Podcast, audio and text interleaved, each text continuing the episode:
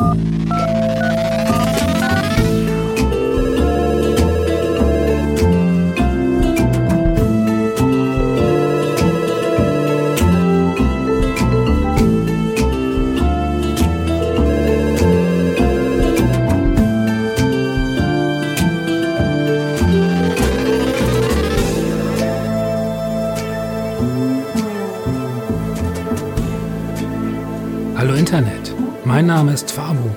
begrüße euch zum ersten Best of Dumian. Dumian ist ein Call-In-Format für Spielerinnen und Spieler. Das heißt, Menschen konfrontieren mich live mit Themen, die mir im Vorfeld nicht bekannt sind. Im Zuge dieses Formats führte ich bereits über 100 Gespräche. Fünf davon sind in dieser Sonderfolge zu finden. Die Bezeichnung Best of ist hier zugegebenermaßen etwas irreführend, weil es suggeriert, die anderen Gespräche wären weniger gut. Das ist nicht der Fall. Ich hätte ebenso fünf andere Gäste wählen können. Dennoch hoffe ich, dass meine Auswahl das Potenzial von Domian gut widerspiegelt und ja, besonders neuen Abonnentinnen und Abonnenten das Format schmackhaft macht. Wenn du einmal bei Domian als Gast teilnehmen möchtest, kannst du über Twitter oder Facebook mit mir in Kontakt treten. Und zwar ist das in beiden Fällen der, ähm, der Name Domian Cast in einem Wort. Das heißt, bei Twitter kannst du mir eine Privatnachricht schicken, at Dumiancast, oder besuch einfach die Facebook-Seite Dumiancast und schick mir dort eine Nachricht. Alles, was ich benötige an Informationen, äh, sind dein Vorname und dein Alter. Das war's. Das Thema musst du auf jeden Fall für dich behalten, das erfahre ich erst bei unserer Aufnahme. So, und jetzt geht's los mit dem ersten Gespräch. Ich spreche jetzt mit Erik, 32. Hi. Hallo. Erik, was ist dein Thema? Äh, ich möchte ein bisschen darüber sprechen, wie es ist, ein Computerspiel zu machen, ohne dass man großartige Vorerfahrung weder in Programmieren noch in Pixelart noch in irgendwas Computerspielrelevanten jetzt, was das Machen angeht, hat und dabei auch noch äh, Hartz IV bezieht. Okay, das ist äh, eine ziemlich spannende Kombination. Äh, fang am besten mal an. Äh, fass mal zusammen, äh, wie das alles so passierte. Also, ich habe ähm, vor einigen Jahren noch Anthropologie studiert. Ich habe sogar einen Abschluss in Anth Anthropologie. Das ist, äh, kann man anders beschreiben als vergleichende Biologie des Menschen. Ich habe mhm. sehr viele Knochen mir angeguckt. Ich habe mir Schimpansenknochen angeguckt, Gorillaknochen und ähnliche Dinge. Äh, habe eine Abschlussarbeit darüber geschrieben äh, und ähm, habe danach keinen Job gefunden in dem Bereich. Was ja. irgendwie, ja, Leute sagen, das ist nicht überraschend, aber mich hat es schon irgendwie überrascht, weil ich wollte eigentlich eine akademische Karriere machen, das hat nichts, ist nichts geworden. Und ich war dann eben, es war 2014, und dann habe ich eben versucht, irgendwie was anderes zu finden. Ich habe äh, um 2012 angefangen, eben auf YouTube Videos über Computerspiele zu machen. Ich habe mich immer für Indie-Spiele interessiert, seitdem ich eben von ihm mitgekriegt habe, dass sie existieren und ähm, hab das Gefühl gehabt, naja, reden kannst du und irgendwie hätte, hatte ich, wollte ich das mal ausprobieren und hab's eine Weile lang gemacht, hab, ich weiß nicht, wie viele Videos gemacht und furchtbar viele Spiele besprochen und vorgestellt und furchtbar viele Spiele gespielt, die ich ansonsten niemals gespielt hätte und habe dadurch ziemlich viel Wissen und einfach einen guten Umblick bekommen, wie wie Computerspiele funktionieren in irgendeiner Form, weil um sie zu besprechen muss man ja auch oder zu sagen, was einem gefällt oder nicht gefällt, muss man sich ja auch überlegen, ja okay, welche Elemente führen überhaupt dazu, dass mir ein Spiel gefällt? Welche, welche Elemente an einem bestimmten Spiel gefallen mir? Was, was stellt es bei mir in meinem Kopf an? Ähnliche mhm. Sachen. Und dann habe ich eben immer wieder versucht, eben für mich klar, mir klar zu werden, okay, was, was ist es jetzt an diesem Ding, was mir gefällt und was mir nicht gefällt? Und habe dadurch eben Wissen angelangt, irgendwie erlangt. Der YouTube-Kanal ist nie so richtig groß geworden, aber das, naja, okay, das ist halt passiert weil, nee, ich glaube, ich spreche mit dem richtigen Menschen, der sieht ja in Deutschland auf Deutsch Sachen zu Indie-Spielen zu machen. Da muss man das Feld schon sehr, sehr mögen und nicht so sehr für das genau. Geld dabei sein. Ähm, leider. Und ja, und dann habe ich halt, als ich gesehen habe, okay, das wird nicht so richtig, ich habe zwischendurch immer mal wieder geschrieben, habe ich es ein bisschen damit versucht, aber schreiben, das war einfach nur deprimierend für mich und dann so habe immer mal wieder zwischendurch versucht, mit Spielen machen, was zu tun. Ich habe 2013 ein sehr merkwürdiges Unity-Spiel rausgebracht, das ich, glaube ich, in drei Wochen zusammengebaut habe, was so ein bisschen so ein sehr merkwürdig philosophisch-wissenschaftlichen Touch hat. Ich habe da versucht, ein bestimmtes, bestimmte, was heißt, Parabel oder sowas darzustellen, was Erkenntnistheorie und so weiter angeht. Kein Schwein hat Kraft, worum es ging.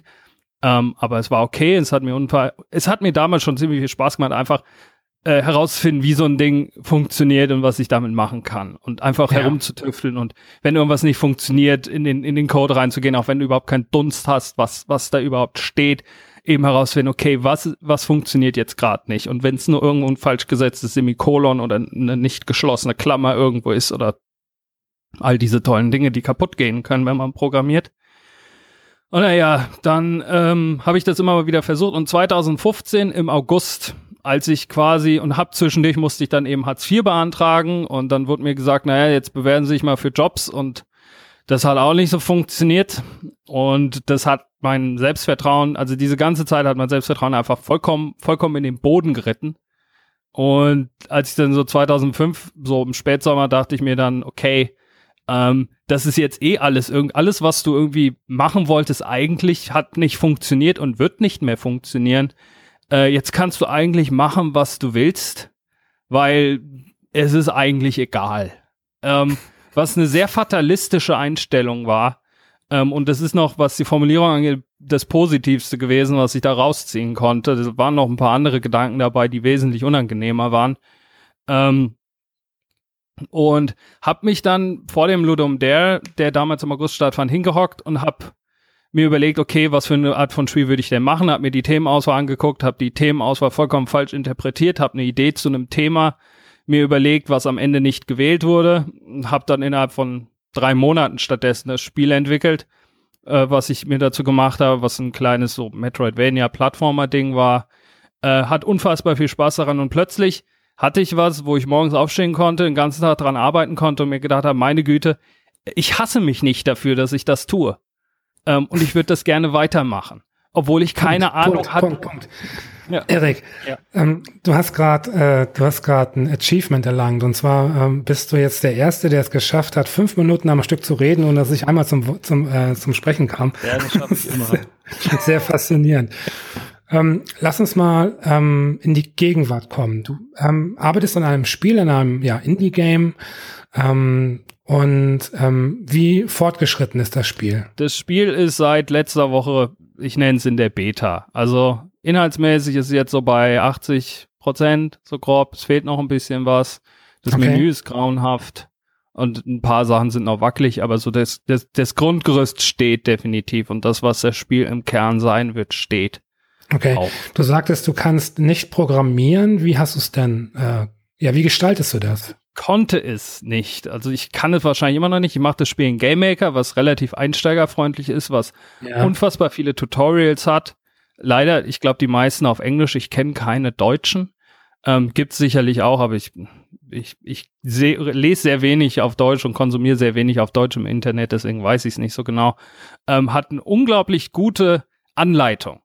Also grundsätzlich die Anleitung in GameMaker ist ziemlich gut. Man kann dort jeder, also es gibt eine Scripting-Sprache in dem Ding und jede Funktion, also jede interne Funktion und jedes, jede interne Variable, die dieses Ding hat, lässt sich dort nachlesen, inklusive Beispiele, wie man sie verwendet, wie wie der Aufbau von, von dem Ding aussieht, wie man das am besten schreibt und halt auch äh, Dinge, auf die man achten muss, dass einem das Teil nicht um die Ohren fliegt. Also dass man zum Beispiel aus Versehen bei seinem kleinen äh, Shooter, den man gebaut hat, plötzlich aus Versehen 8 Gigabyte RAM verbraucht, weil man, weil man ein Speicherloch gemacht hat, wie ich es ja, im letzten ja. Jahr mal gemacht habe aus Versehen, was sehr lustig war. Ähm, und was ich auch nicht wusste, dass es das gibt. Und die andere Sache, das sind, also Game Maker mache ich das und was die äh, Pixel Art angeht, bei dem ich, bei der ich inzwischen ähm, absolut perplex bin, was ich dort inzwischen machen kann nach einem bisschen mehr als einem Jahr konstantem Arbeiten, ist ein Programm namens Ace Sprite, A-S-E Sprite. Ähm, und das ist ein, in meinen Augen ein unglaublich gutes, zugängliches, sehr eigentlich einfach gestaltetes äh, jetzt Grafikprogramm, eben speziell für Pixelart. Aber was ich an dem Programm sehr schön fand, ist, dass das Interface einem nicht im Weg ist. Ich hatte oft das Problem bei so Grafikprogrammen, dass mir das Interface im Weg ist, dass mir ganz viele Werkzeuge entgegengeworfen werden, von denen ich mit dem wenigsten erstmal was anfangen konnte. Und bei A-Sprite ist es sehr weit im Hintergrund. Es hat voreingestellte Farbpaletten, die man wählen kann. Also das ist eben eine Auswahl an unterschiedlichen Farben, die man dann für die Pixelart verwenden kann. Man muss die sich nicht selbst zusammenstellen, was wenn man keine Ahnung von dem Zeug hat. glaube ich, eine sehr gute Sache ist. Ähm, und das hat es mir unglaublich einfach erleichtert, überhaupt mal Dinge auszuprobieren und zu experimentieren und zu gucken, ja. okay, was kann ich machen?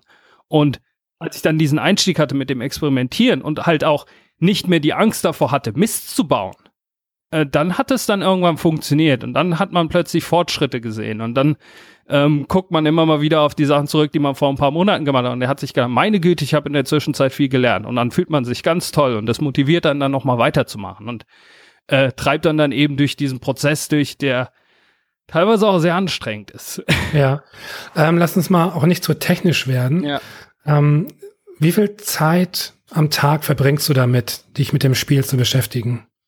Also arbeitsmäßig zwischen sechs und zwölf Stunden Je nachdem, wie, wie halt, ich gehe sehr aber aufgabenorientiert vor. Also ich nehme mir in aller Regel mal eine, zwei Sachen vor und arbeite dann den Tag über eben daran und schaue, dass ich es an dem Tag erledige oder eben, wenn das Maximum an Zeit erreicht ist, höre ich auf und mache es am nächsten Tag weiter.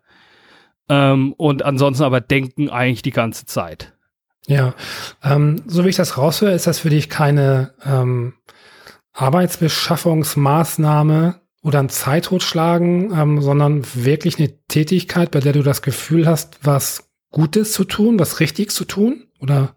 Ja, also für mich ist das was, wo ich eigentlich, also im letzten, also Ende 2015, habe ich mir halt überlegt, okay, ich muss mich für eine Sache entscheiden, was ich jetzt machen will.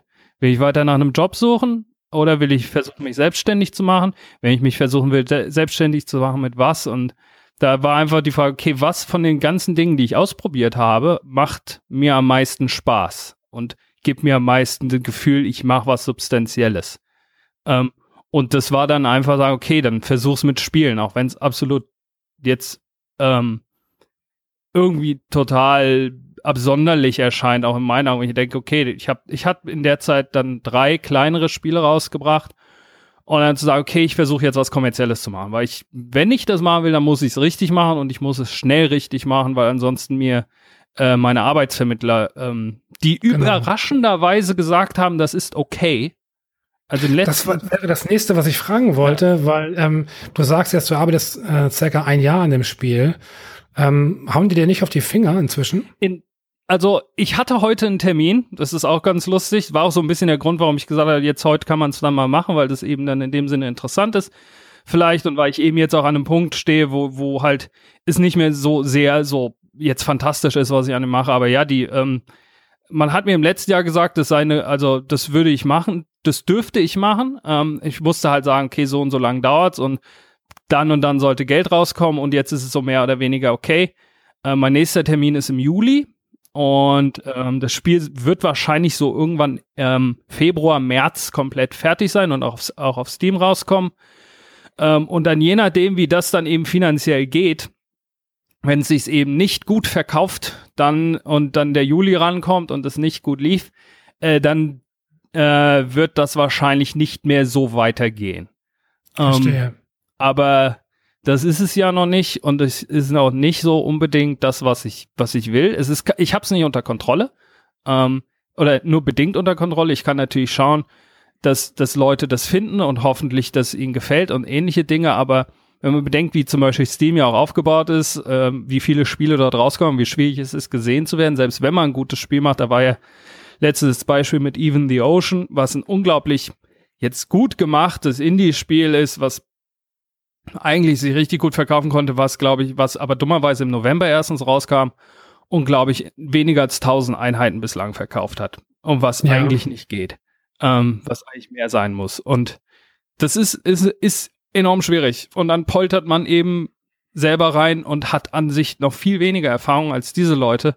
Und es ist ein bisschen, bisschen ähm, beängstigend, vor allen Dingen auch, wenn ich mir, ich habe auch immer wieder Sorgen, was die Steam-Community selber angeht, wie, wie das dort aufkommt und ähnliche Sachen. Ähm, aber gleichzeitig, man muss halt, ja, man muss halt es einfach mal probieren. Und dann, das Wichtige ist, diesen Schritt zu machen und dann in der Lage zu sein, hoffentlich den nächsten zu gehen. Ja, ähm, wie ist das bisherige Feedback denn äh, ausgefallen? Ich hab's im, ich hab's im Juli auf dem Radios Festival zeigen können in Wien. Ähm, war, da war das Feedback an sich ganz okay. Das Spiel war viel zu schwer. Ich habe ein paar, paar sehr dumme Fehler gemacht und ich habe eine Riesenliste danach gemacht, wie ich also den Prototypen, den ich damals gemacht habe, wie ich den verbessern kann.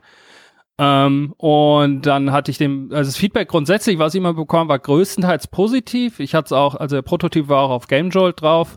Dort ist es auf der Frontpage gelandet, also warum auch immer, was dann plötzlich dazu geführt hat, dass über 1000 Leute das Ding runtergeladen haben und zu großen Teilen eigentlich gute Bewertungen kamen. Also ein paar waren nicht so gut, aber auch das schiebe ich teilweise darauf, weil der Schwierigkeitsgrad des Spiels äh, nicht so richtig justiert war. Also es war sehr, die, die Kurve war keine Kurve, sondern eine Wand. Ähm, und viele sind halt einfach an der Wand abgeprallt ähm, und hatten dann keine Lust mehr. Und ich habe halt, das ist zum Beispiel was, was ich jetzt in der jetzigen Version äh, massiv verbessert hat. Ich hatte heute einen Freund äh, zu Besuch, kam überraschend vorbei, der spielt normalerweise gar keine Spiele, ähm, kommt noch nicht mal richtig mit dem Controller klar. Ähm, und er hat das Spiel eine Stunde lang gespielt und kam teilweise halt mehrere Stufen weit wo er vorher eigentlich immer sofort nicht weit kam.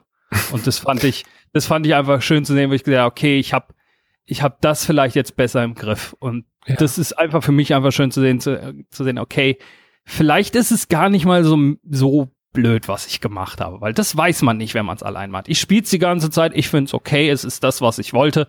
Es ist ein Spiel, was man, was man spielen kann, wenn man nichts Besseres mit sich anzufangen weiß für zehn Minuten und dann kann man es beiseite legen, ist auch okay. Ähm, aber ich habe keinen Dunst, ob irgendjemand anders das gefällt und das werde ich dann einfach sehen, wenn ich es mache. Aber es ist eine schöne Zeit. Wie, wie gehst du mit dem Erwartungsdruck um? Ähm, ist das täglich präsent oder kannst du das wegschieben? Ähm, es kommt immer wieder hoch. Es kommt vor allen Dingen hoch, wenn ich, wenn ich eben Post vom, vom Amt habe oder mich mit denen auseinandersetzen muss, wegen jetzt Geldsachen, weil ich dann halt wieder weiß, ich stehe nicht auf eigenen Füßen, ich muss, muss das jetzt vorwärts bringen und ich muss das schaffen. Ähm, und dann kommt hoch, oder es kommt halt vor allen Dingen jetzt hoch, weil ich weiß, okay, ähm, ich, also ich werde auch das Teil auf Itch.io zum Verkauf anbieten, die Beta-Version, und dann, dann geht's halt wirklich darum, dann, dann ist da nicht mehr viel zu sagen mit, ja, ist nur ein Prototyp, es ist umsonst. Ja, ähm, ja, genau. Ich fange erst damit an, sondern dann, dann ist das alles nicht mehr so, sondern dann geht's einfach nur darum, ja, hast du jetzt das gemacht, was du wolltest und haben Leute eine gute Zeit damit oder nicht? Ähm, und ich hoffe, Leute haben eine gute Zeit damit. Und wenn nicht, dann war es eine unfassbar, unfassbar schöne Lernerfahrung. Wie sind, wie sind deine Erwartungen äh, bezüglich der Zahlen? Kannst du sagen, ähm, mh, ab welcher Zahl ist, ist keine Enttäuschung vorhanden? Ab welcher Zahl sagst du dir, ähm, ich bin zufrieden mit der Resonanz? Jetzt verkaufte Einheiten. Genau, korrekt. Tausend. Tausend okay. wäre cool. Ähm, ja. Das würde nicht reichen, um aus Satz 4 rauszukommen, aber das wäre so, das wäre eine Summe, wo ich wahrscheinlich einfach von dem, was ich rauskriegen würde, wo ich wahrscheinlich das Amt mich für, für quasi das nächste Spiel mir nochmal von der Backe halten könnte. Ähm, dass ich eben, mein Ziel ist halt, wenn ich mit dem fertig bin, direkt ins nächste zu gehen, das, was ich gelernt habe, in das nächste Projekt umzusetzen und zu schauen, dass das nochmal besser und interessanter wird. Ähm, das wäre, wäre eine gute Sache, aber grundsätzlich, ich bin unfassbar froh, dass ich es überhaupt auf Steam rausbringen kann. Es gibt ja viele Leute, die sagen, sie müssten unbedingt die, die, Steam müsste ja unbedingt die Tore schließen und es wird überflutet mit kleinen Entwicklern und, und Leuten, die nichts können und anderen Sachen und ähm, ohne Greenlight, so bescheuert der Auswahlprozess ist und so undurchsichtig er für Entwickler ist und das, was da könnte man einen ganzen Podcast drüber machen. es äh, es hat mir eine Möglichkeit gegeben zu sagen, ich, äh, ich kann das schaffen. Und das ist mir viel wichtiger als alle anderen Leute, als die ganzen Kritiker, die meinen, Steam ist überflutet mit irgendwas. Das einzige Problem, was Steam eigentlich hat, das tatsächliche Problem, was Steam eigentlich hat, ist, dass es schwierig ist, die Sachen zu finden, die man sucht. Es ist nicht das Problem, dass zu viele Spiele dort rauskommen. Und ja. Leute, die das sagen, das ist immer so das Problem, dass das sehr gesichtslos ist und die, hinter jedem quasi Entwickler, dem quasi der Zugang dazu Steam verwehrt wird, steckt oft jemand, der in irgendeiner Form versucht, eben auch seinen Fuß in die Tür zu kriegen und diese Tür wird dann einfach zugeschlagen. Ähm, und das ist was, und das merke ich halt auch vor allen Dingen jetzt, wo ich, wo ich das selber mache, wenn man eben mit so ein, sehr viel Zeit in was investiert, ähm, dann möchte man nicht unbedingt von Leuten von vorne weg äh, abgeurteilt werden, ohne dass, dass man eine Chance bekommt, weil das ist sehr, sehr schwierig, einfach für mich persönlich im Kopf das, das so richtig einzuordnen. Und das ist zum Beispiel auch, ich habe keine Ahnung, wie ich mit Kritik umgehen werde. Ohne Mist. Das ist so. Ugh. Ich würde gern von dir wissen, ähm, was wäre deine Reaktion, wenn du erfährst, ähm, du hast genau zehn Einheiten verkauft insgesamt. Und was wäre deine Reaktion, wenn du 10.000 verkaufst? Zehn Einheiten wäre, naja, irgendwie war es zu erwarten. Ähm, keine Ahnung, was ich jetzt machen werde. Und ich hoffe, ich schaffe es, mein anderes Spiel weit genug zu bringen, dass äh, das Amt dann im Juli nicht mehr sehr viel ähm, machen kann, außer mich einfach weitermachen zu lassen. Ja. So ein bisschen und 10.000, keine Ahnung, ich glaube, ich explodiere dann. ähm, also als ich, ich habe im Oktober, Mitte Oktober äh, die Bescheid bekommen, dass ich auf Steam rauskommen kann. Und die, die Greenlight-Kampagne sah überhaupt nicht danach aus, dass das, also ich habe die Greenlight-Kampagne irgendwie im Juni gestartet und es sah überhaupt nicht danach aus, dass das nach vier Monaten rum ist. Das sah eher nach einem Jahr aus. Einfach von dem, was ich so drumherum gehört habe. Ich habe mich ein bisschen beschäftigt und einfach die Zahlen, die ich hatte, das sah sehr danach aus. Okay, das dauert eine Weile. Und dann plötzlich kam, das war, ich war irgendwie unterwegs, kam spät abends nach Hause, wollte, hab mich nochmal hingesetzt, mach die E-Mails auf. E-Mail von Valve, ja, dein Spiel ist durch Greenlight durchgekommen. Und ich bin vom Stuhl gefallen und wusste für den Rest des Abends nichts mehr mit mir anzufangen, weil niemand war erreichbar und ich konnte mit niemandem drüber reden. Und ich habe einfach in meiner Wohnung laut rumgejubelt. Sehr ich vermute mal, es wäre sowas ähnliches, nur nochmal vier bis fünf Spuren schlimmer. ähm, weil das würde bedeuten, ich hätte für mehrere Jahre Geld, weit, das weiterzumachen, was ich sowieso will. Ja. Ähm, ähm, wie hoch wird der Verkaufspreis sein? Also ich, ich will das nicht genau sagen. Ich will versuchen, den so zu setzen, dass ich vier Euro rauskriege pro verkaufte Einheit. Mhm. Ähm, weil ich denke, dass das so der Preis ist, den ich, also auch wie ich so einfach mein, die Summe berechnet, die ich bräuchte, um zum, also ich gehe nach dem, wie viel brauche ich für ein Jahr.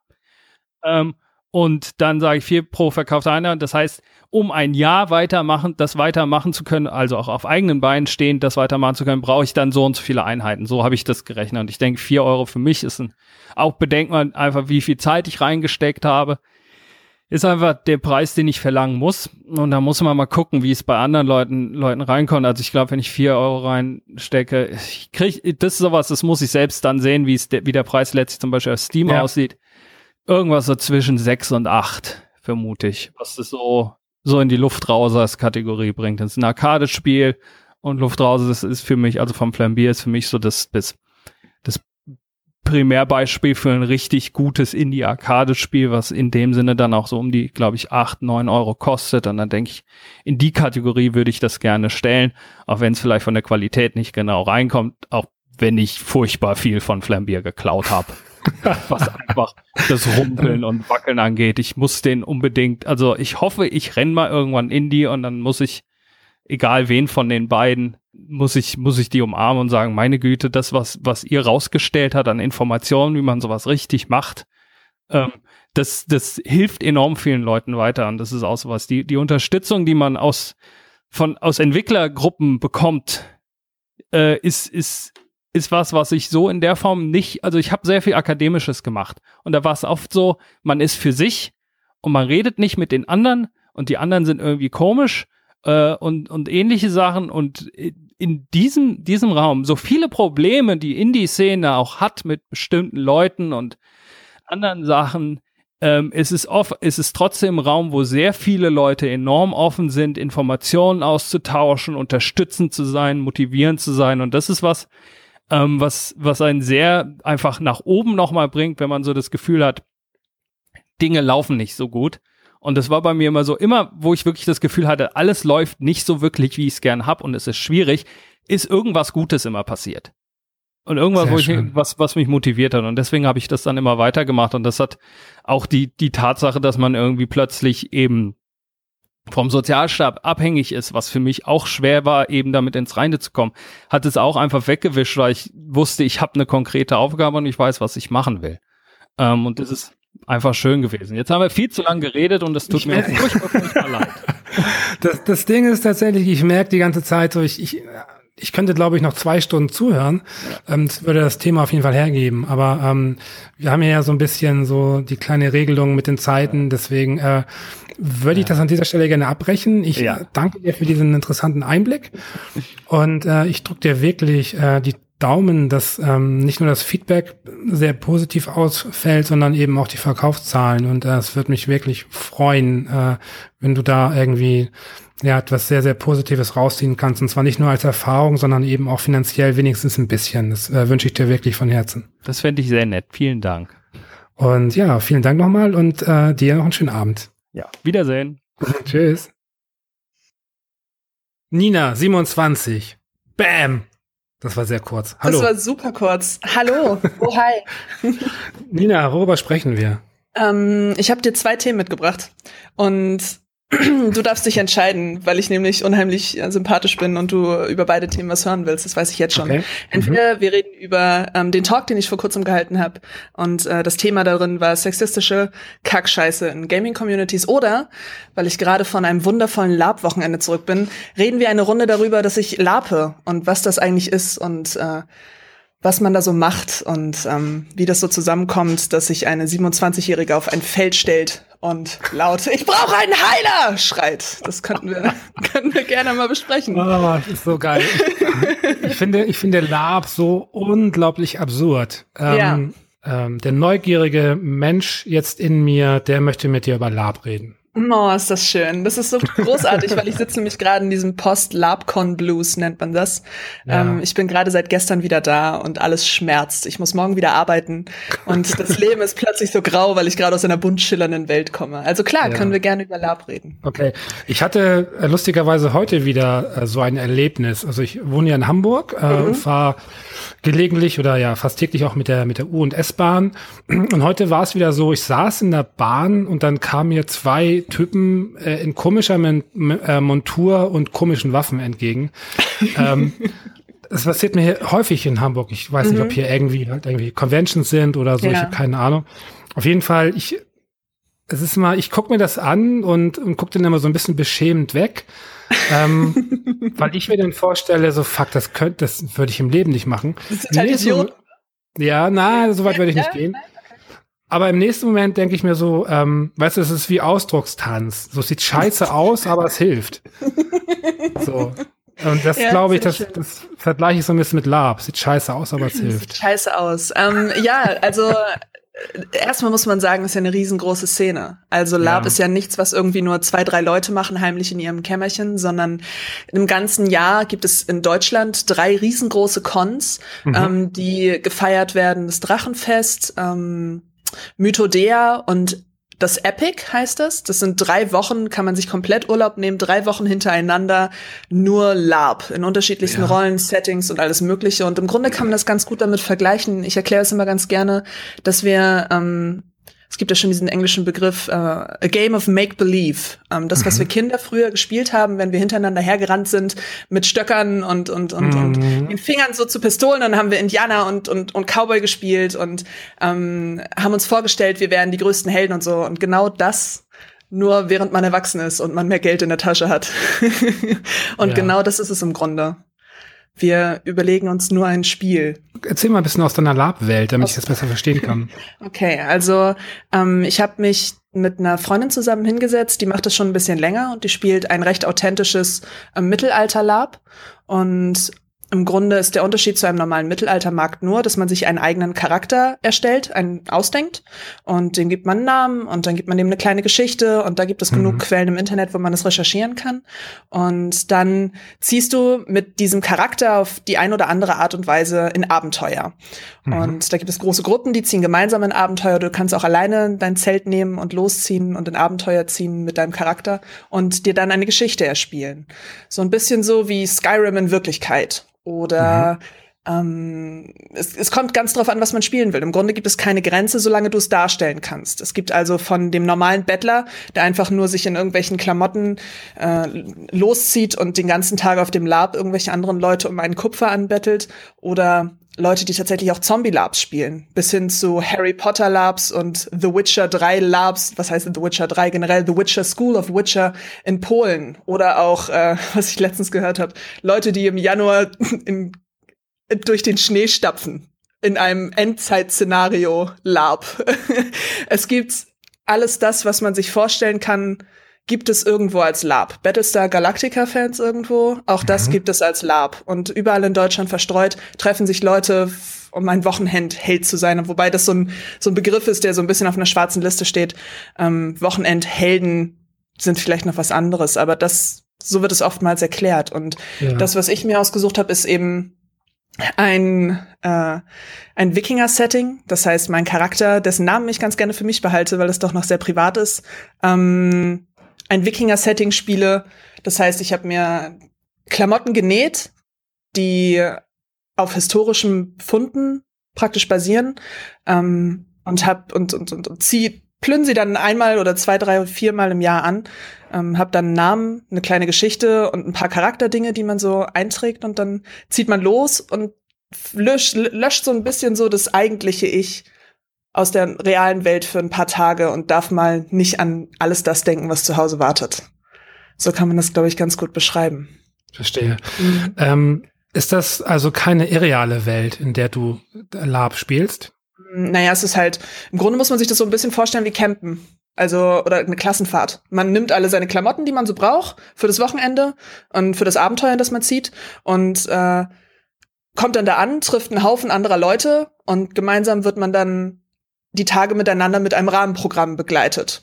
Und mhm. dieses Rahmenprogramm sieht dann eben so aus, dass jeder von uns ein, oder dass die ganze Gruppe eine Geschichte gemeinsam spielt, die sich irgendjemand anders ausgedacht hat. Das kann über das Wochenende gehen, es kann über ein paar Stunden gehen, ähm, es kann über einen Abend gehen, es kann aber auch über Jahre gehen. Also gerade die großen Cons ähm, wie Mythodea, die spielen Geschichten und Plotbücher, die sind sehr, sehr dick.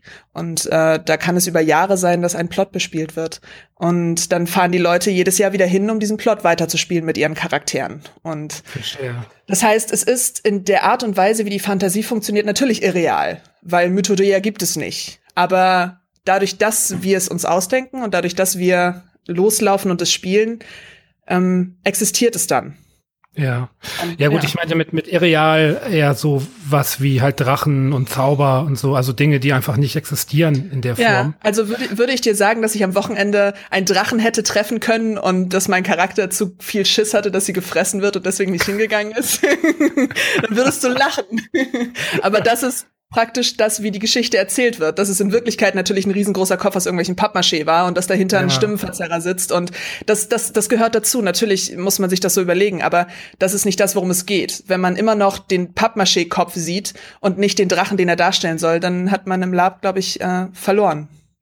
Ja, das finde ich ganz interessant. Also bei, bei Videospielen ist es ja so, da ist ja die Immersion immer so wichtig, dass man mhm. in die mhm. Spielwelt reingerissen wird. Genau. Und, ähm, und Spiele können ja sehr irreal sein. Da kannst du alles machen, was die Realität nicht ermöglicht. Genau. Ähm, wenn du jetzt aber beim Lapen bist, mhm. ähm, dann wirst du da ja immer rausgerissen. Das heißt, wenn du dich in einem Fantasy-Setting bewegst, ähm, dann hält ja die Realität dich davon ab, wirklich äh, dich darauf einzulassen? Oder ist es genau dieser Punkt, wo du sagst, okay, da musst halt einfach die Fantasie dann eben den Rest übernehmen? Du sagst, du nimmst es mir praktisch aus dem Mund. Sobald du ähm, an diese Grenzen stößt, mhm. ähm, wo zum Beispiel nach einer Schlacht jemand schwer verletzt auf dem Boden liegt und mhm. du kannst keine Wunden sehen, weil es gibt ja keine Wunden, das ist ja nur ein Latexschwert ja. gewesen. Ähm, ja. Und du sammelst diese Person auf und bringst sie zu einem Heiler und der fragt, wo ist er denn verletzt? Und dann der Charakter selber ganz ruhig, in einer ganz ruhigen Stimme, ohne jegliches Spiel sagt, ich hab, wurde am Bein getroffen und am Oberarm und es sind zwei großklaffende Wunden und du dann nicht aus deinem Spiel fällst und dann nicht so denkst du, ach, das ist ja alles Bullshit hier und ich, das ist ja alles hier, wir spielen das nur und das ist alles nur Theater. Wenn du das überwinden kannst und deine Fantasie dann auflebt in diesen, ähm, in diesen Momenten, in denen man das natürlich anzweifeln kann, was man da macht, was, was man da selber spielt. Ähm, wenn man das schafft, dann kann ich fast behaupten, dann ist man Laper. Ja. ja. Erwischst du dich manchmal dabei, äh, wie du ins Kichern kommst oder Ständig. wie du dann Oh Gott, ja, ständig. ständig. Und das ist es, das, das ist das, was es so sympathisch macht. Weil wir alle wissen, was wir da tun. Und wenn du, solange du nicht einen total dramatischen Plot zwischen zwei Menschen damit zerstörst, kannst du mit so, mit so Dingen auch alles aufheitern. Also wir hatten letztes Wochenende so eine wunderschöne äh, Situation, in der Leute in ein Portal geschluckt wurden und dann mhm. wieder ausgespuckt und die waren alle unheimlich kraftlos. Und sofort waren alle wichtigen Heiler natürlich da und alle Magier haben versucht, mit Tinkturen und alles so zu retten. Und äh, mein Charakter kann nichts, also sie kann weglaufen und ähm, kämpfen kann sie auch nicht und heilen kann sie auch nicht, aber sie ist immer da, wenn sie irgendwie gebraucht wird. Und äh, ich hatte so gebrannte Mandeln äh, gekauft. Mhm. Ähm, also der Charakter hatte das gekauft und hat, dann habe ich gebrannte Mandeln unter den äh, schwachen, äh, aus dem Portal gestürzten Charakteren verteilt. Und ich habe immer nur gesagt, möchtest du eine gebrannte Mandel? und das Grinsen auf den Gesichtern der Leute ist es wert, dass sie sich eine gebrannte Mandel nehmen und danach weiter ja. so tun, als wären sie super müde. Ähm, das ist es, das ist genau das, was es sympathisch macht. Man, wenn man ein bisschen Gefühl für sowas hat, dann kann man auch einfach mal anfangen, hysterisch zu kichern und zu sagen, oh Gott, das ist alles Bullshit, aber hier gebrannte Mandel. Weil diese Selbstironie nie wegfällt. Man muss sich das so vorstellen, wie 100 Leute fahren auf einen Platz und wir wissen alle, dass wir irgendwie einen kleinen Knacks haben und jetzt das ganze ja. Wochenende so tun, als wären wir nicht wir und so tun, als gäbe es Magie und so tun, als gäbe es das alles und alles dafür tun, damit unsere reale Welt so ein bisschen mehr in die Richtung der Magie geht. Und wenn wir dann halt wissen, dass es so ist und jeder ist sich dessen bewusst hoffentlich, ähm, dann, dann macht es das doch noch großartiger, wenn man darüber auch lachen kann. Ja, aber es gibt auch mit Sicherheit auch Leute, Anwesende, die ähm, das einem übel nehmen, oder? Wenn man irgendwie aus der Rolle fällt. Bestimmt. Ähm, so wie die, so wie die Welt, so wie die Menschen unterschiedlich sind in der Welt, so sind sie auch die in ihren Charakteren unterschiedlich im Lab. Und bestimmt gibt es ein paar, die das einem super übel nehmen, wenn man sie nicht ernst nimmt. Mhm. Ähm, aber nicht, dass ich jetzt drauf gestoßen wäre. Also okay. ich habe jetzt noch nie jemanden gehabt, der danach zu mir gekommen ist oder gesagt hat, dann zu, also man, man bricht dann immer so ein bisschen die Realität, dann gibt es diese Begriffe in Time und out of Time. Also IT ist dann das, wenn wir im Spiel sind und OT ist dann das, wenn wir aus, aus dem Spiel rausfallen. Und wenn jemand sagt, jetzt OT, dann ist es klar, dann sind wir nicht Charaktere, sondern sind wir Mensch zu Mensch. Und da ist noch nie jemand zu mir gekommen und hat gesagt, ich finde es gerade echt scheiße, was du hier machst. okay. ähm, das ist noch nie passiert. Es gibt einige, die lehnen dann, die haben meine gebrannten Mandeln abgelehnt. Ich, ich wusste gar nicht warum, ja, die waren köstlich, waren sie. Aber es gibt dann auch welche, die sagen, nein, ich kann nicht, ich bin zu schwach. Und dann ist es okay, dann geht man wieder auf Abstand und dann gibt's auch kein Gekicher, weil dann sind sie so in ihrer Rolle und in dem, was sie spielen und in dem, was sie sich vorstellen, dass sie halt nicht gestört werden wollen. Das gibt es immer wieder. Aber ähm, für gewöhnlich kriegt man es doch ganz gut hin. Und man merkt auch, wann Menschen sich so richtig schön in ihrer Rolle verlieren. Weil wir sind ja alle nur Laiendarsteller und keiner von mhm. uns ist so richtig krass, aber es gibt einige Leute, bei denen merkt man, dass sie ihre Charaktere wirklich spielen, weil sie den Charakter mögen und andere, mhm. die spielen es halt nur, weil sie das mögen, was damit kommt. Und das ist dann natürlich mal großartig. Ja, ähm, wo du schon sagst, jetzt so Laien, Laiendarsteller oder so. Ähm, ist, ist der, der, der bessere Schauspieler der bessere Laber? Hm, nicht unbedingt. Also nur weil du etwas besser darstellen kannst nach außen hin für andere, bedeutet es nicht, dass du es selber besser fühlst. Es okay. geht ja nicht nur darum, dass du ähm, für alle anderen die Immersion einfacher machst, sondern dass du sie für dich auch selber schaffst. Du musst ja in deiner, in deiner Rolle wissen, wen du spielst, wie ein Schauspieler seinen Charakter spielt, mhm. aber du, du, musst ihn auch gleichzeitig verkörpern, weil das ist ja das, was du gerne für dich selber auch möchtest. Wenn ich das nur für andere mache, dann ist es für mich ja kein, dann ist es ja keine Rolle, die ich, ähm, die ich, die ich spiele, ohne damit, dass damit Aufwand verbunden ist. Und weil ich ja die Rolle für mich spiele und damit auch für alle anderen spiele ich sie glaubwürdiger. Okay. Ist Lab Theater? Mm, wenn man es von außen anguckt, bestimmt.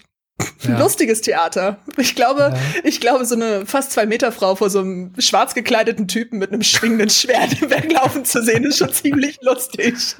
Und darüber kann man bestimmt auch lachen. Ähm, es ist so ein bisschen, ich vergleiche es ganz gerne mit wahr gewordenem Pen and Paper.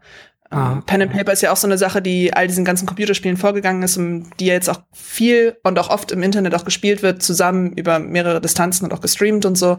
Ähm, und auch immer mehr wieder aufkommt, gerade in, in den jüngeren Reihen.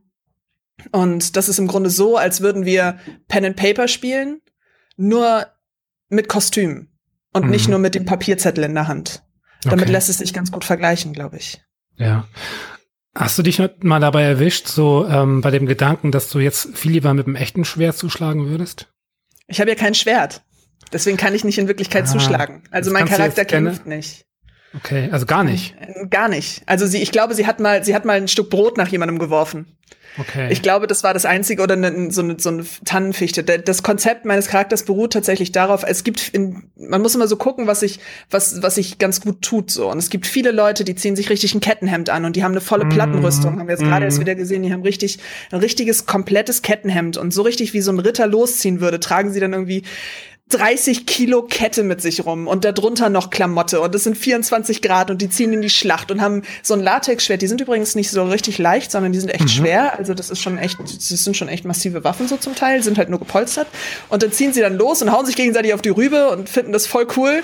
Ähm, aber mir ist das noch nie passiert, weil ich habe ich, ich hab den Charakter so ausgelegt, dass er nicht kämpft. Und dadurch ist er lustiger zu spielen, weil ich muss immer weglaufen.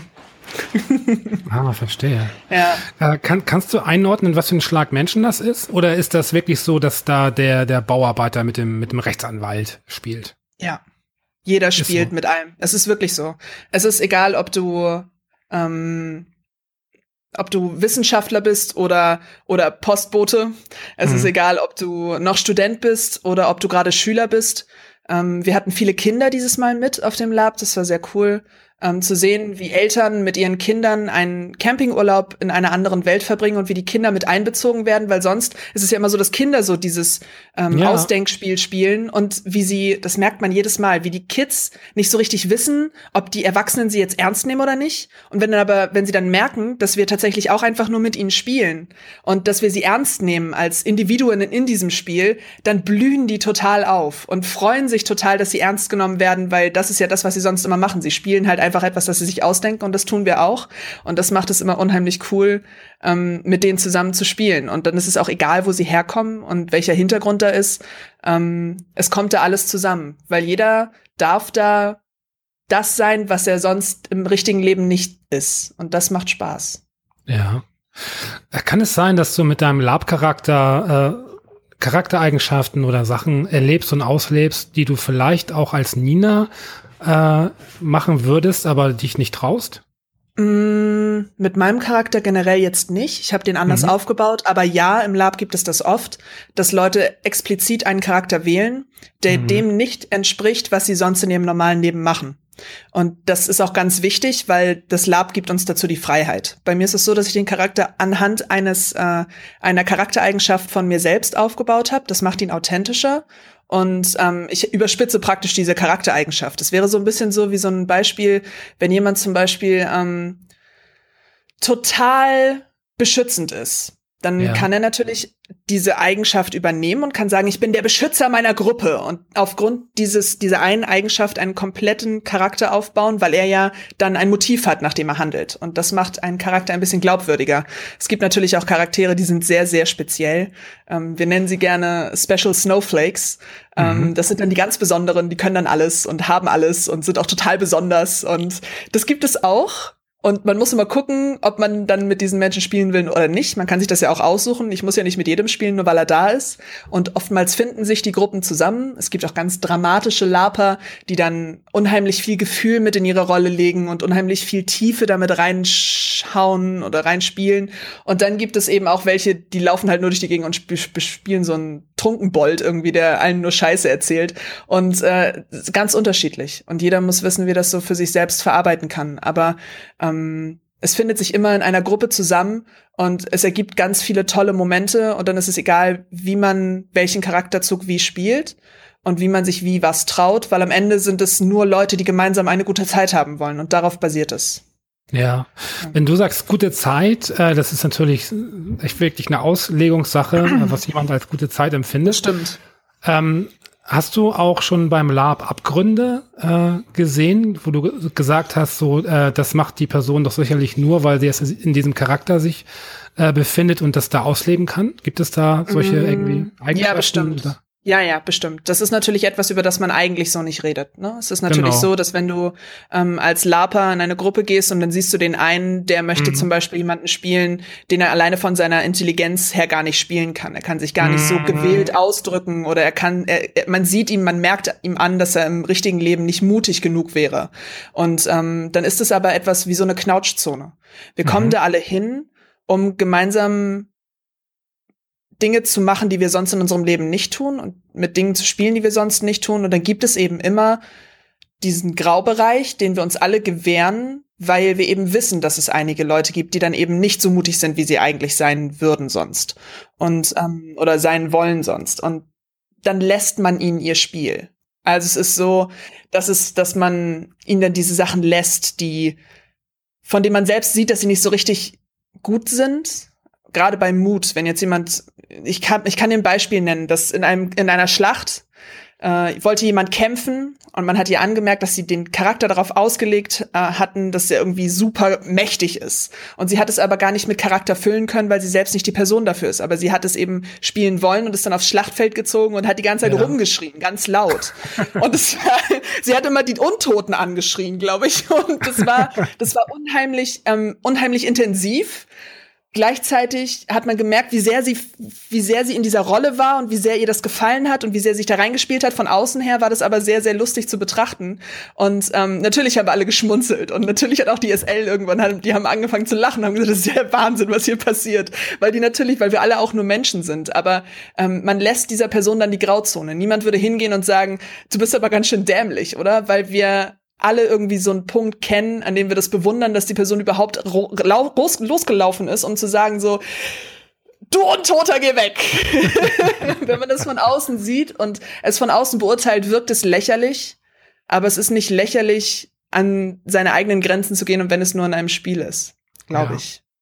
Ich würde sogar also ich, ich kenne jetzt keine wirklich keine Laber und ich habe mhm. auch noch nie an sowas teilgenommen, aber ich würde schon sagen, jetzt so als Außenstehender, es ist auch schon auf eine gewisse Weise mutig, äh, sich halt in dieser Form gehen zu lassen, oder? Also ja das muss man auch erstmal können und wollen. Total. Also. Besonders, ähm, wenn ich darüber nachdenke, wie viele Leute ich kenne, die in ihrem Leben eine starke Rolle spielen, und zwar ja. für die Außenwelt. Also jeder von uns. Du kannst mir nicht sagen, dass jeder von uns spielt eine Rolle.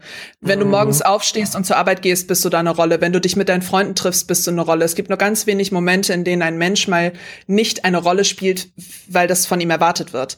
Und ja. wir gehen dahin und spielen eine andere Rolle, in der wir uns ganz anders entwickeln können. Es ist so, als würden wir eine andere Maske aufsetzen. Viele reden ja immer davon, dass sie unterschiedliche irgendwelche Masken benutzen in ihrem Alltag. Mhm. Genau das Gleiche tun wir auch. Nur ähm, es ist eben eine ganz andere Maske, als jeder andere erwarten würde. Und es gibt, ich kenne viele Leute, die ganz krasse, charakterstarke Rollen in ihrem Leben spielen mhm. und sich niemals, niemals zugestehen könnten, sich loszulassen, um mal etwas ganz anderes zu tun in so einem Umfeld des Labs.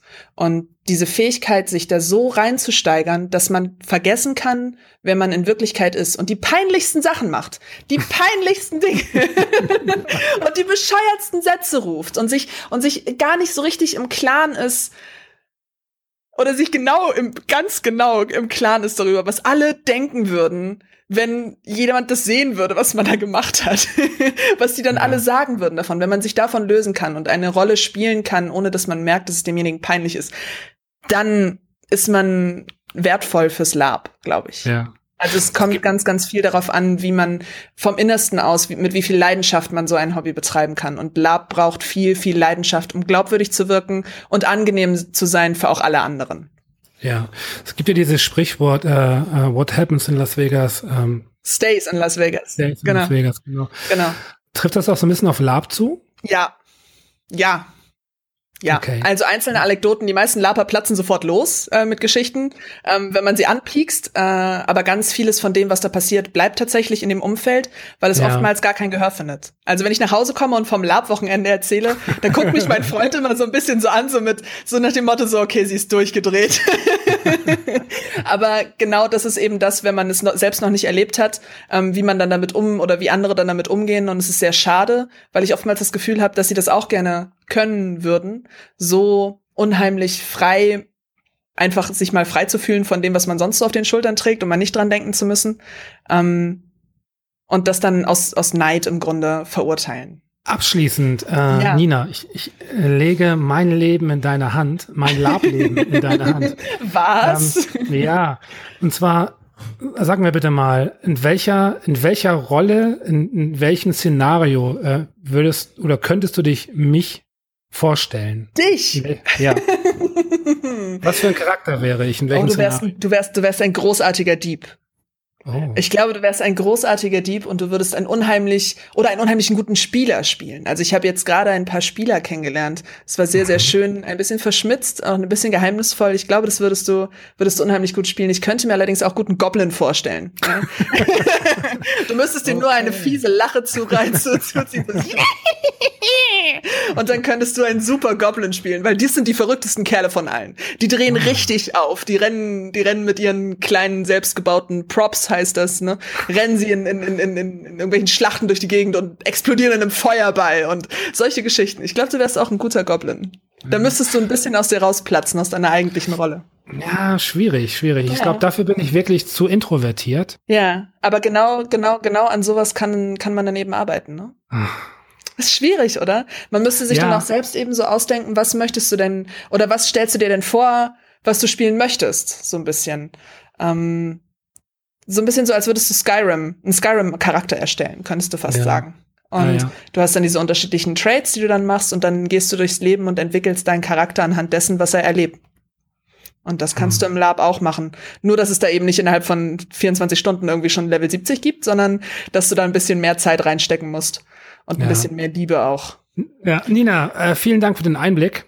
Danke dir. Äh, sehr, sehr spannend. Das ist, es ist wirklich auch ein Thema, auch das habe ich früher immer sehr, sehr belächelt. Inzwischen ja. finde ich es aber wirklich auch ein bisschen, ein bisschen spannend. Ähm, mal gucken, vielleicht gucke ich da wirklich irgendwann mal rein. du kannst, komm auf mich zu, vielleicht finden wir irgendwie mal was, wo wir dich mitnehmen. Und selbst wenn du nur Gaukler oder Bettler in den Straßen, ja. in den Straßen einer Taverne spielst und dir einfach nur anguckst, wie die schönen äh, Zigeunerinnen den, ja. den kampfgeschlagenen, kampfgezeichneten Rittern die Köpfe verdrehen. Ähm, alles, was du dir vorstellen kannst, kannst du spielen. Und selbst wenn es nur ein Zombie-Endzeit-Lab ist. Okay. Das werde ich mir mal durch den Kopf gehen lassen. Dann dir noch einen schönen das. Abend. Dankeschön, Dank. dir auch. Tschüss. Ich spreche jetzt mit Tim. Tim ist 28. Moin. Hallo Fabu. Tim, worüber sprechen wir? Ähm, wir sprechen heute über ein Thema, was ich jetzt schon seit längerer Zeit mit mir rumtrage und ist immer noch schwierig finde, ich sag mal, öffentlich darüber zu reden. Ähm, und ich habe mir gedacht, äh, nach so einigem Hin und Her, dass ich da, glaube ich, mit dir gern drüber reden möchte. Ähm, okay. Und zwar geht es darum, also ich ähm, bin ja unter anderem auch äh, Streamer auf äh, Twitch und versuche da die mhm. Leute mit, mit Videospielen zu unterhalten. Und ich ja. versuche natürlich auch noch so einen anderen Kanälen auf dem Internet irgendwie äh, coolen, lustigen Kram irgendwie zu machen, zu produzieren, halt einfach ähm, die Dinge, die mir Spaß machen. Und ähm, mhm. seit anderthalb Jahren jetzt ungefähr ähm, gibt es halt eine Sache, ähm, die das Ganze für mich so ein bisschen dämpft und rausnimmt. Und zwar ist ein, äh, ein sehr geliebter Mensch von mir ähm, sehr krank geworden und äh, mhm. äh, hat jetzt auch quasi den, ist auf dem Weg leider den, den Kampf äh, gegen den Krebs zu verlieren. Und äh, ich habe ihn jetzt letzte Woche ins Hospiz begleitet. Okay. Und ähm, das ist so für mich das Thema, ähm, was mich aktuell komplett daran hindert, Spaß an Videospielen zu haben. Um es mal drastisch okay. zu formulieren. Ja.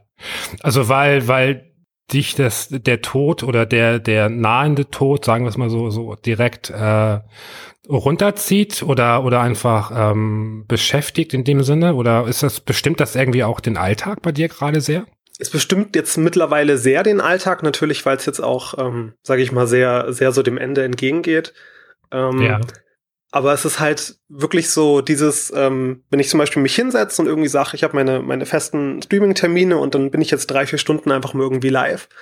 Ich sag mal, dieses für diesen längeren Zeitraum, der halt vorher irgendwie nie ein Problem war, da halt irgendwie Spaß zu haben, mit Leuten zu quatschen und halt irgendwie was Cooles zu spielen, das, das geht halt irgendwie gerade aktuell nicht mehr. So dieses Konzentrieren für mehrere Stunden irgendwie so da zu sein, weil du halt irgendwie nie weißt, wann jetzt irgendwie wieder ein Gedanke irgendwie so daran kommt.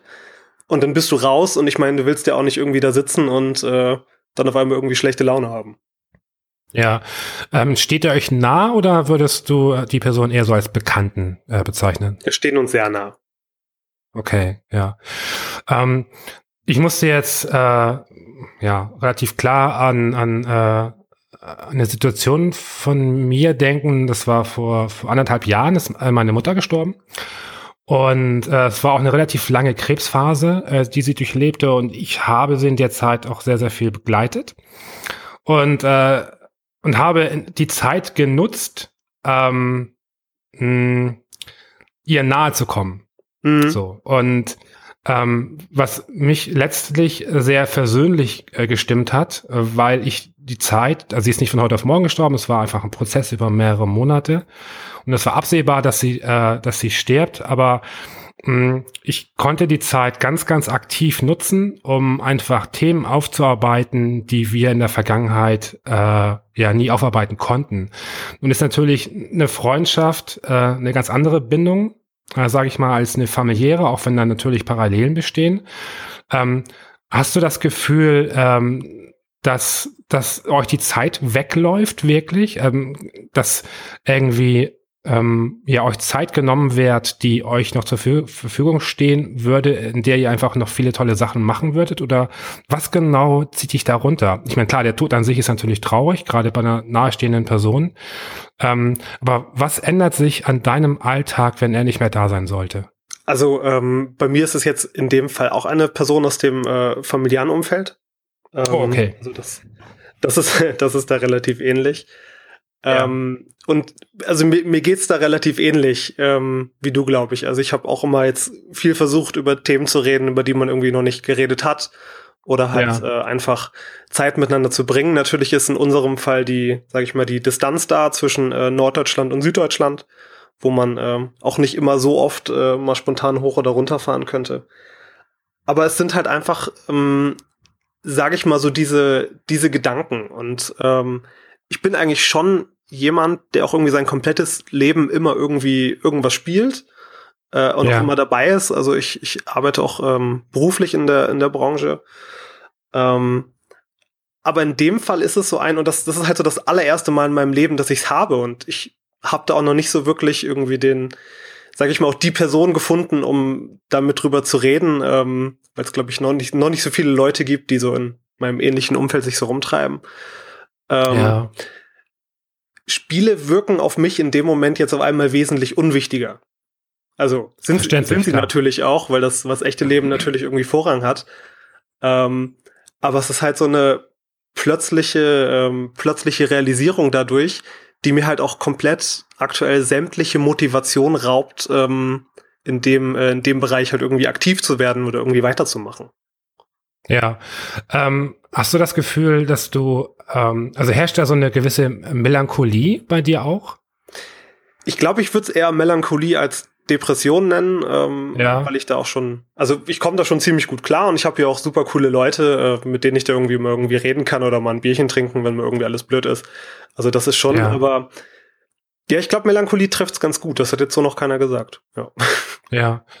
Ähm, Hast du das Gefühl, dass du ähm, in Spielen, du spielst ja nach wie vor, äh, es gibt ja auch durchaus Spiele, die, die einen melancholischen Touch haben. Äh, ähm, reagierst du da anders? Ähm, oder bist du in dem Fall jetzt einfach eher so, hm, ja, so in Watte gepackt und äh, es ist eher so ein Automatismus, du spielst und funktionierst, aber eigentlich lässt du das gar nicht so sehr auf dich äh, einwirken. Äh, wie, wie ist das bei dir?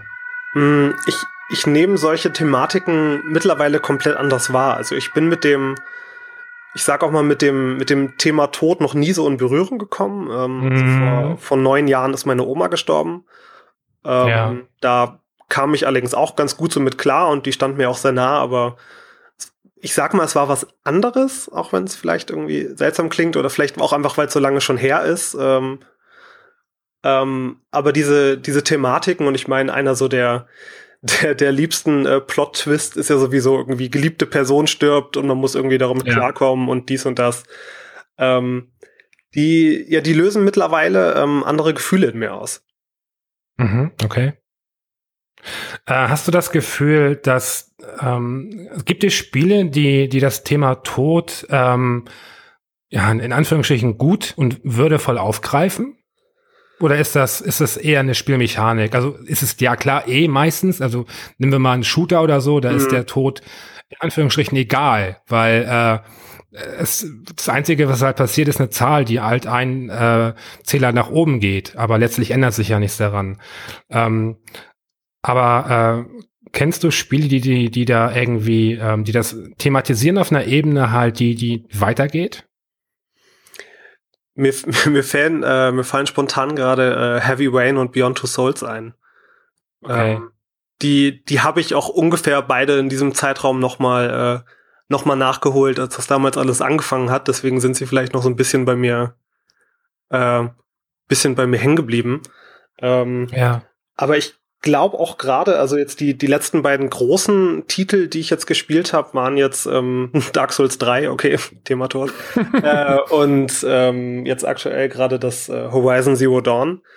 Ähm, ja. Ich, ich versuche mich gerade auch so ein klein bisschen von solchen Titeln fernzuhalten. Also, dass ich jetzt ja. mit Absicht sage, ich irgendwie spiele die nicht. Also gefühlt meine ähm, die, die meisten Spiele, die ich irgendwie gerade spiele, sind irgendwie auf dem Handy Pokémon Go, weil ich halt einfach noch so ein noch so einen kleinen Grund habe, irgendwie dann so jetzt irgendwie rauszugehen, mal irgendwie an die frische Luft und irgendwie alles ist schön und bunt und irgendwie so. Ich spiele auch gerade irgendwie so einen Candy Crush Klon und ich habe gar ja. keinen Bock auf den Scheiß, weil das Spiel macht mir gar keinen Spaß.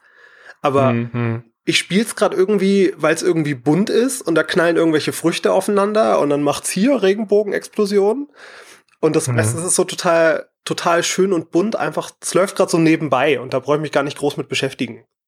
Ja, ja klar, in so, so einer Phase ist man natürlich äh, dankbar einfach für, für Ablenkung, die einen so ein bisschen äh, rausreißt aus den, aus diesen negativen ja, Gedanken, die einen dann umgeben.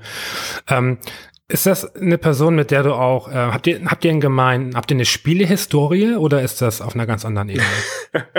äh, absolut gar keine, gar keine okay. Spielehistorie. Es war eher so, ähm, du, du, mit deiner Playstation.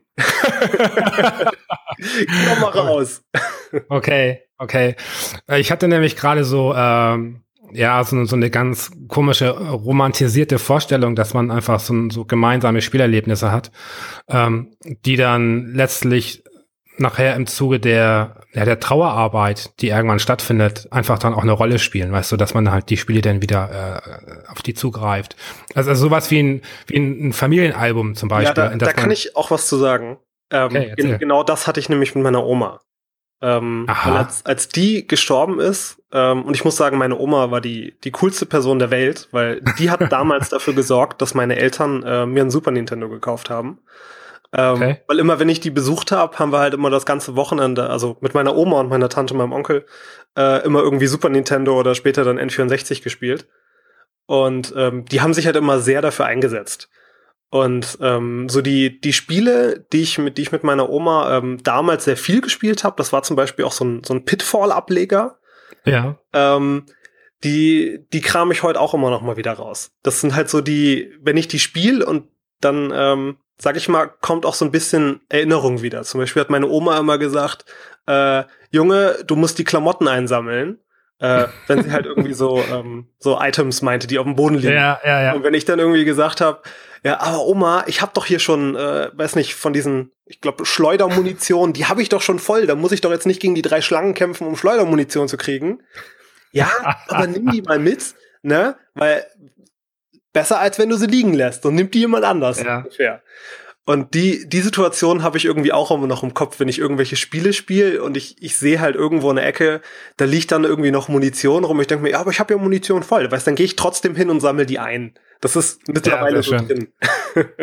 ja, ist eine schöne Erinnerung auf jeden Fall, die natürlich dich dann auch wahrscheinlich aber den Rest deines Lebens begleitet. Ne? Mhm. Ähm, hast du das Gefühl, in seiner Gegenwart funktionieren zu müssen? Also ich habe bei mir äh, war das so, ich hatte mir das Gefühl, sobald ich äh, meine Mutter traf oder sobald ich das Krankenzimmer betrat, musste ich funktionieren.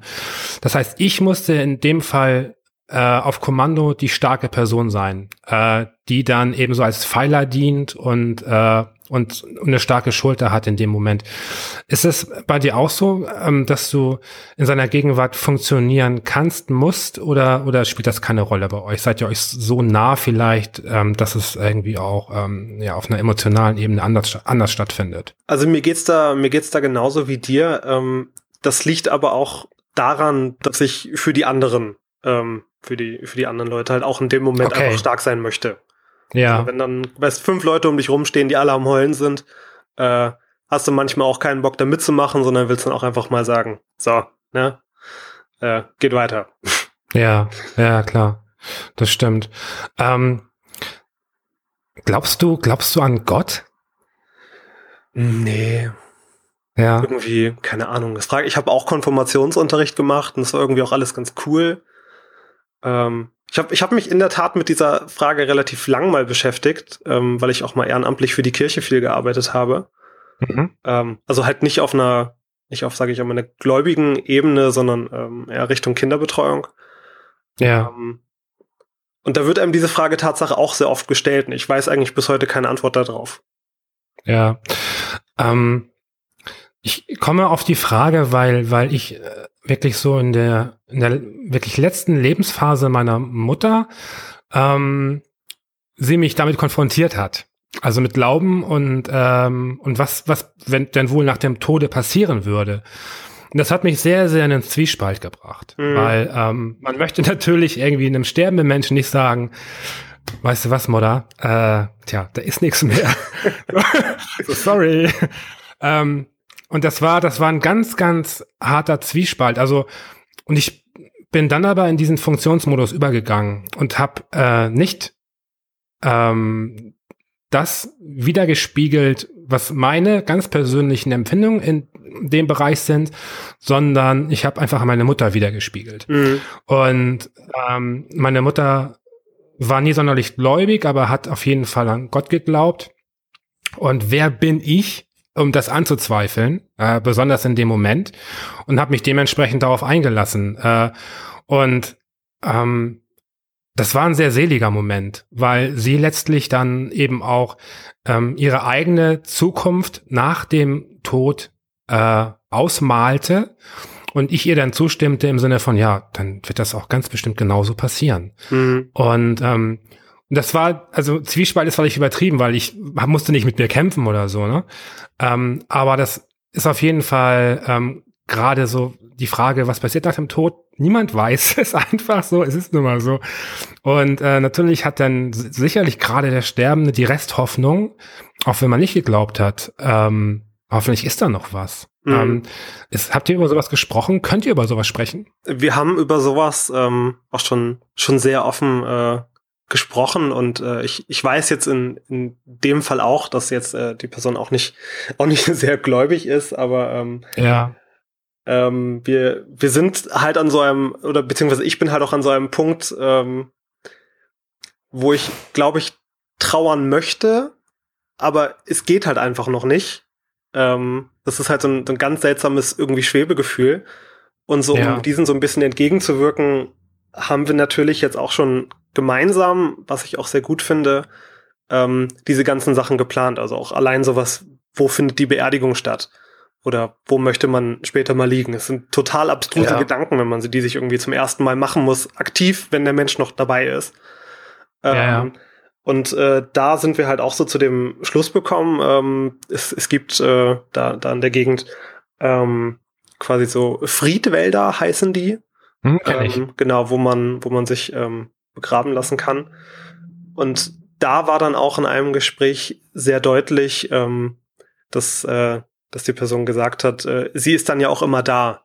Also sie, sie lebt dann auch so in diesem Wald und ist dann ja, halt immer ja. da. Und das fand ich halt auch eigentlich jetzt äh, einen sehr schönen Gedanken. Also da war jetzt nichts irgendwas mit äh, halt, woran glaub, äh, Paradies. ähm, die, äh, also irgendwie mit sowas, aber halt, ähm, dass, dass der Ort das dann quasi bestimmt und äh, dass man sie dann halt auch zum Beispiel jederzeit in diesem Wald halt wieder besuchen könnte, weil sie dann halt einfach lebt. Ja.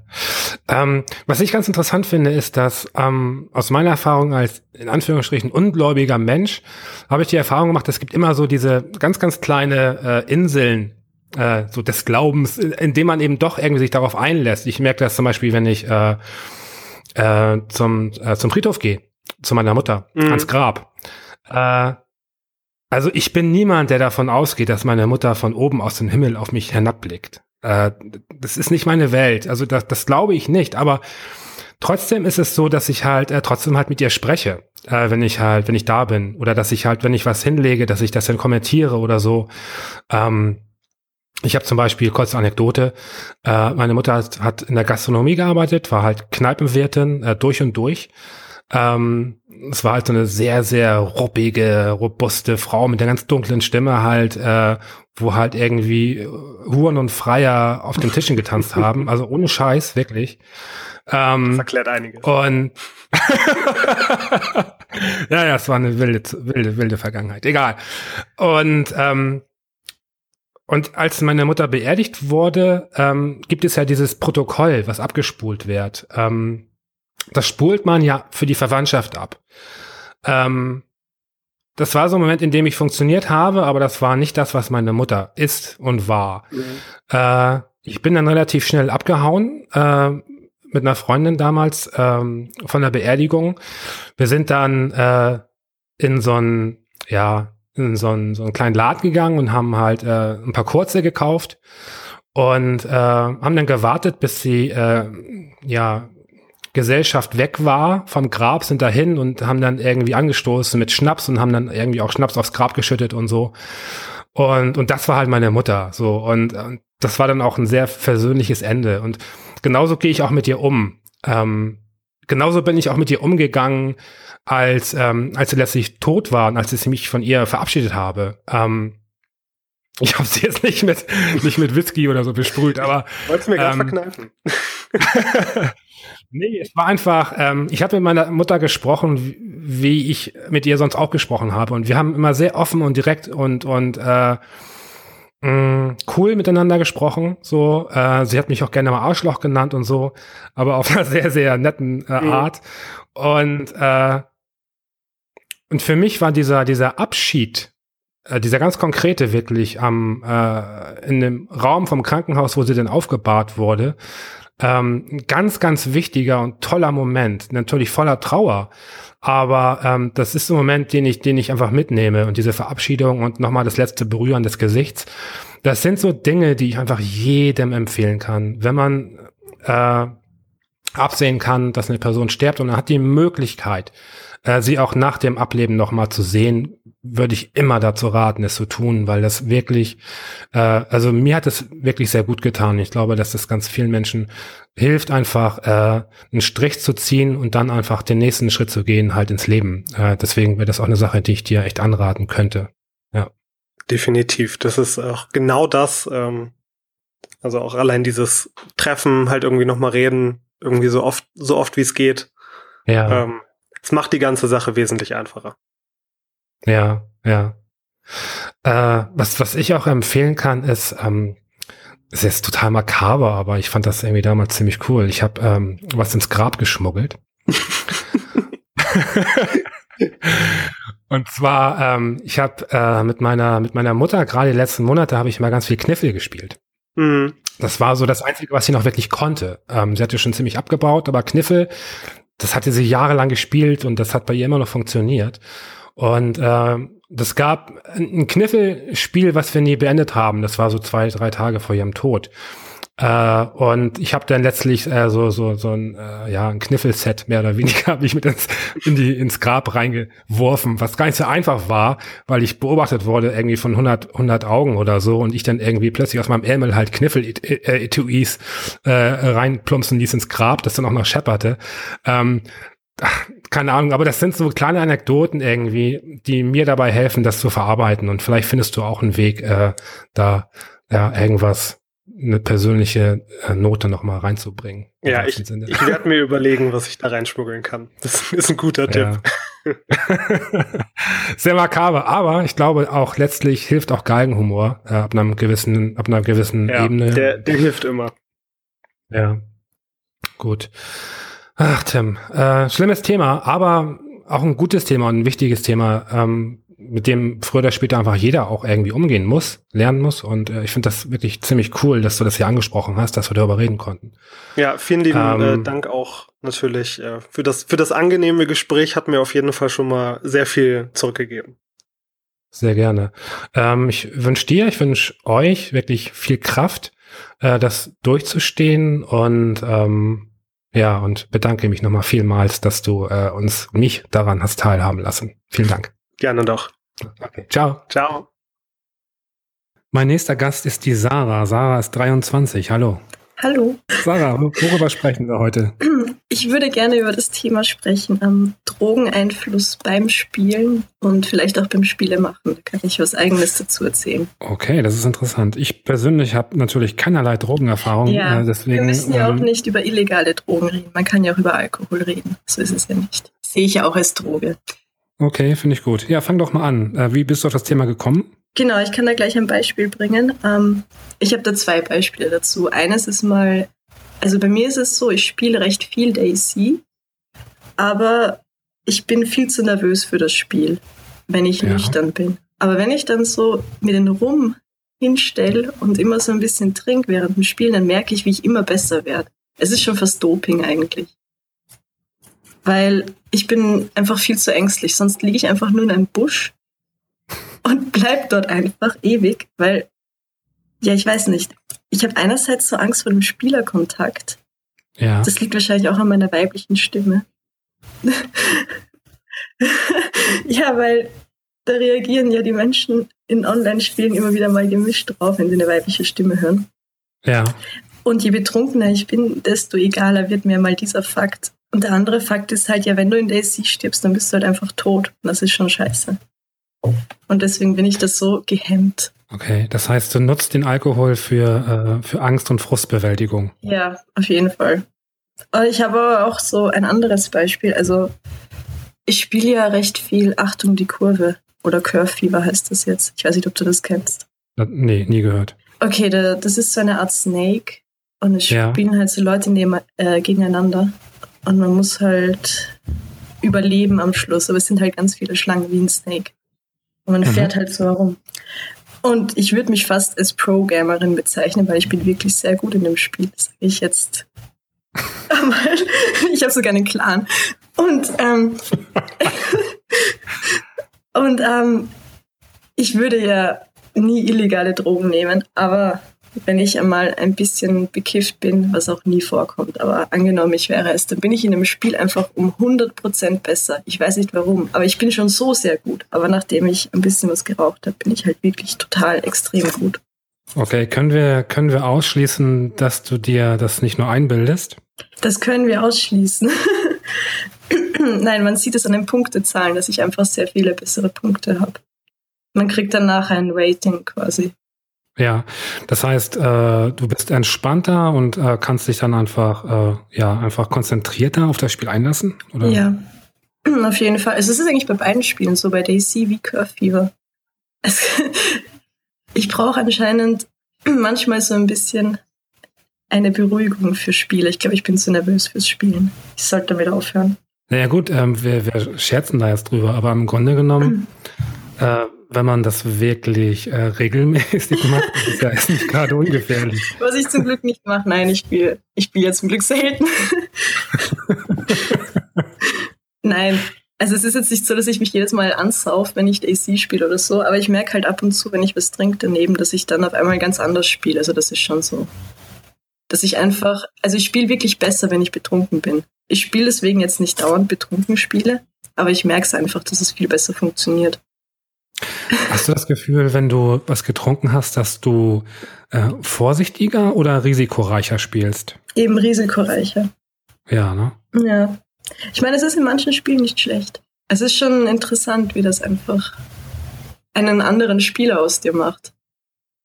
Das ist wirklich interessant. Also bei mir ist exakt das Gegenteil der Fall. Ich habe zwar auch das Gefühl, äh, wie bei fast jedem, dass Alkohol auf jeden Fall enthemm enthemmend wirkt, aber äh, gerade so im Spiel bin ich dann wirklich noch schlechter, weil ich merke, dass sich das wirklich negativ auf meine Reaktion äh, niederschlägt. Ja, ich glaube, ich habe da so eine kritische Phase. Also wenn ich jetzt Daisy spiele, wenn ich so ein bisschen was getrunken habe, dann geht's überhaupt nicht. Das ist die kritische Phase. Da bin ich einfach irgendwie zu sehr gehemmt, aber auch zu risikoreich in den falschen Situationen. Es Ja. geht bei mir nur entweder wirklich betrunken zu sein, in, in Daisy jetzt, oder halt komplett nüchtern und eben auf diese ganz vorsichtige Art zu spielen. Äh, von wie viel Alkohol sprechen wir denn da jetzt? Äh, keine Ahnung. Also ich mache es jetzt auch nicht so oft. Ich habe das jetzt zwei, dreimal gemacht oder so. Aber die Male habe ich, also wir haben da zu dritt in einem Raum gespielt und wir haben halt irgendwie ähm, eine Flasche Rum zu dritt getrunken. Wobei man natürlich jetzt sagen könnte, dass äh, drei äh, dreimal wäre jetzt irgendwie ein bisschen wenig, um wirklich äh, zu belegen, dass du dann wirklich besser spielst. Also ich will jetzt auch keinen wissenschaftlichen Beweis hier anführen, dass man betrunken besser spielt. Aber naja, ich merke halt doch, dass es einen anderen Spieler aus mir macht. Von den paar Mal. Klar, ich meine, klar, Alkohol ist ja auch in, in, auf eine gewisse Art und Weise be, äh, ja, bewusstseinsverändernd, auf jeden Fall ist es persönlichkeitsverändernd. Ja, das schon. Ich frage mich ja. echt, wie viele Leute betrunken spielen. Ist das was, was gemacht wird? Das ist eine gute Frage. Weil, also ich weiß noch, ähm, ich hatte mal eine Einweihungsparty in meiner jetzigen Wohnung und ja. wir haben, also bei uns auf der Kunst interessieren sich nicht sehr viele Leute für Spiele und es waren halt hauptsächlich Kunst und die Leute dort. Und dann in meinem Zimmer war halt quasi so der Gamer Room. Das hat sich halt so entwickelt. Ich habe halt einfach einen PC hingestellt und habe halt Nobi Nobi Boy laufen lassen. Ja. Weiß nicht, ob du das kennst. Und ja, ja, kenne ich. Ähm, am Anfang hat es überhaupt niemanden interessiert, aber je betrunkener die Leute waren, desto faszinierter waren sie von dem Spiel und desto mehr haben sie sich darauf eingelassen. Das hat die überhaupt nicht interessiert, bevor die halt wirklich betrunken waren und dann sind sie einfach sehr begeistert gewesen. Ja gut, weil ja natürlich auch gerade bei Alkohol die Hemmschwelle sinkt, ne? Nobi Nobi Boy zu spielen. nee, ganz generell. Mhm. Ich glaube einfach, dass, also wenn man Alkohol getrunken hat, dass man sich schneller für etwas begeistern kann. Und äh, das merkst du ja alleine schon, äh, keine Ahnung, wenn Leute irgendwie in Clubs sind oder so oder auf Konzerten, äh, das Alkohol enthemmt und äh, dementsprechend sie dann tanzen etc., was sie vielleicht ohne Alkohol äh, in dem Maße nicht machen würden. Ja. Dementsprechend äh, ist das ja sicherlich auch anwendbar auf, auf, äh, auf Spielen, dass Leute dann einfach empfänglicher sind, auch sich zum Affen zu machen oder zu scheitern oder äh, ja, genau. Ähm, machst du sowas wie, ähm, wahrscheinlich nicht, aber ich frage trotzdem, machst du sowas wie Karaoke? Nein. Nein. Ja. Und was ist, was ist mit, ähm, mit so Spielen wie Guitar Hero oder so? Also Sachen, die man vielleicht mit hm. mehreren spielt? Na, eigentlich nicht.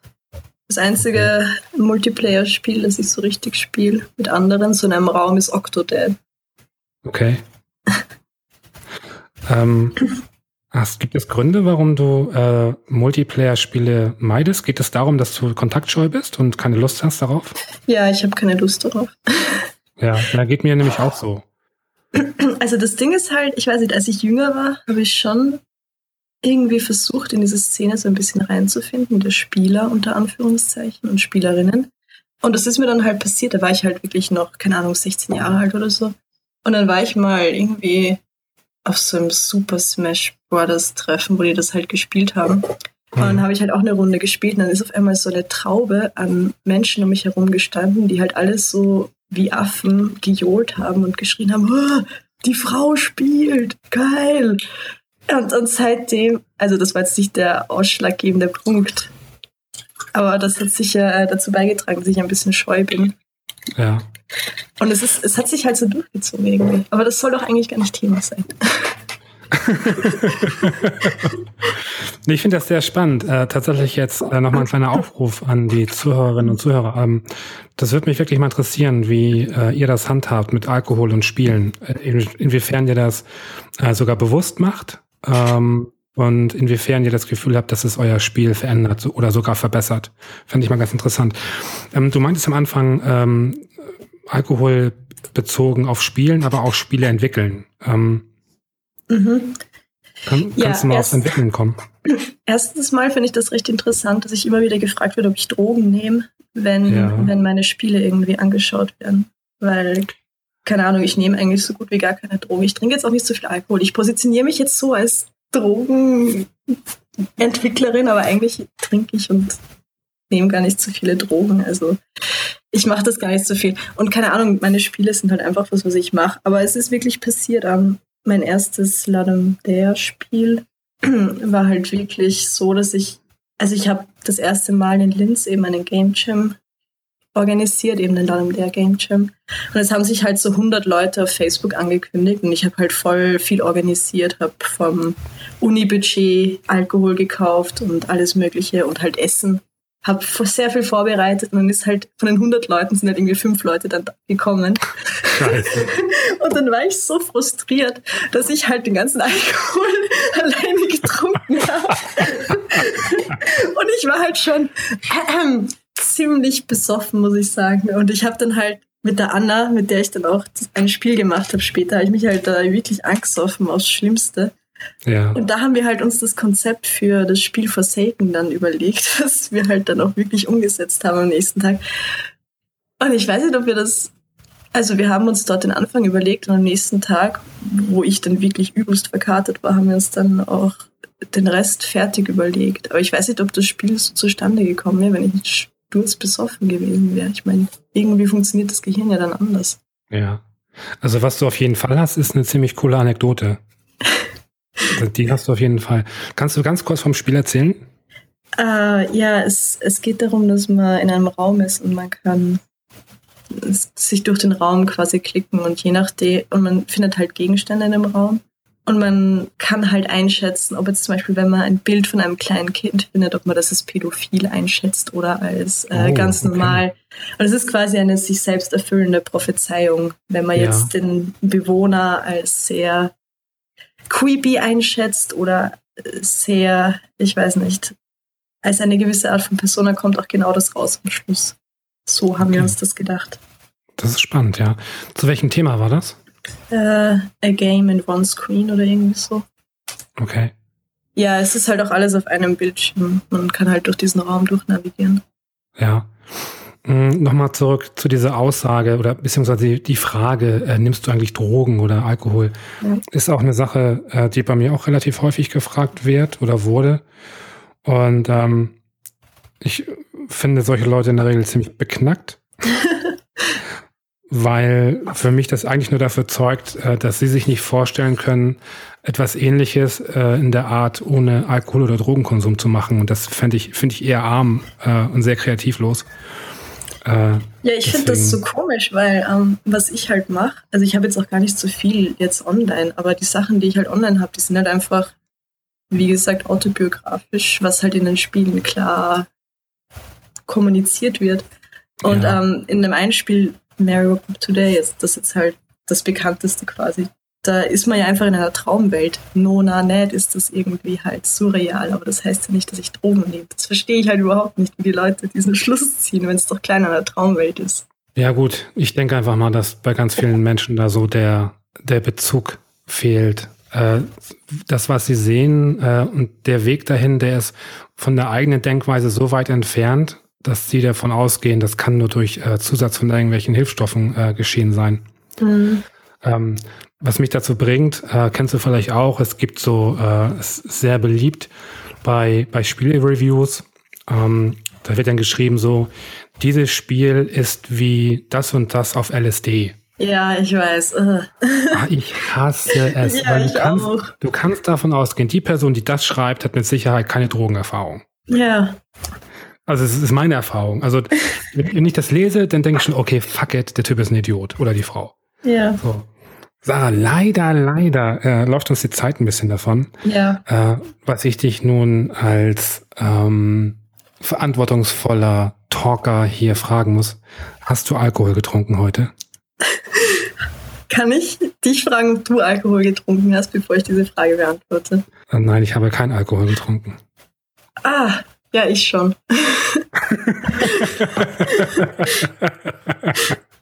An dieser Stelle äh, denke dir bitte meinen ermahnenden Finger. Äh, ja.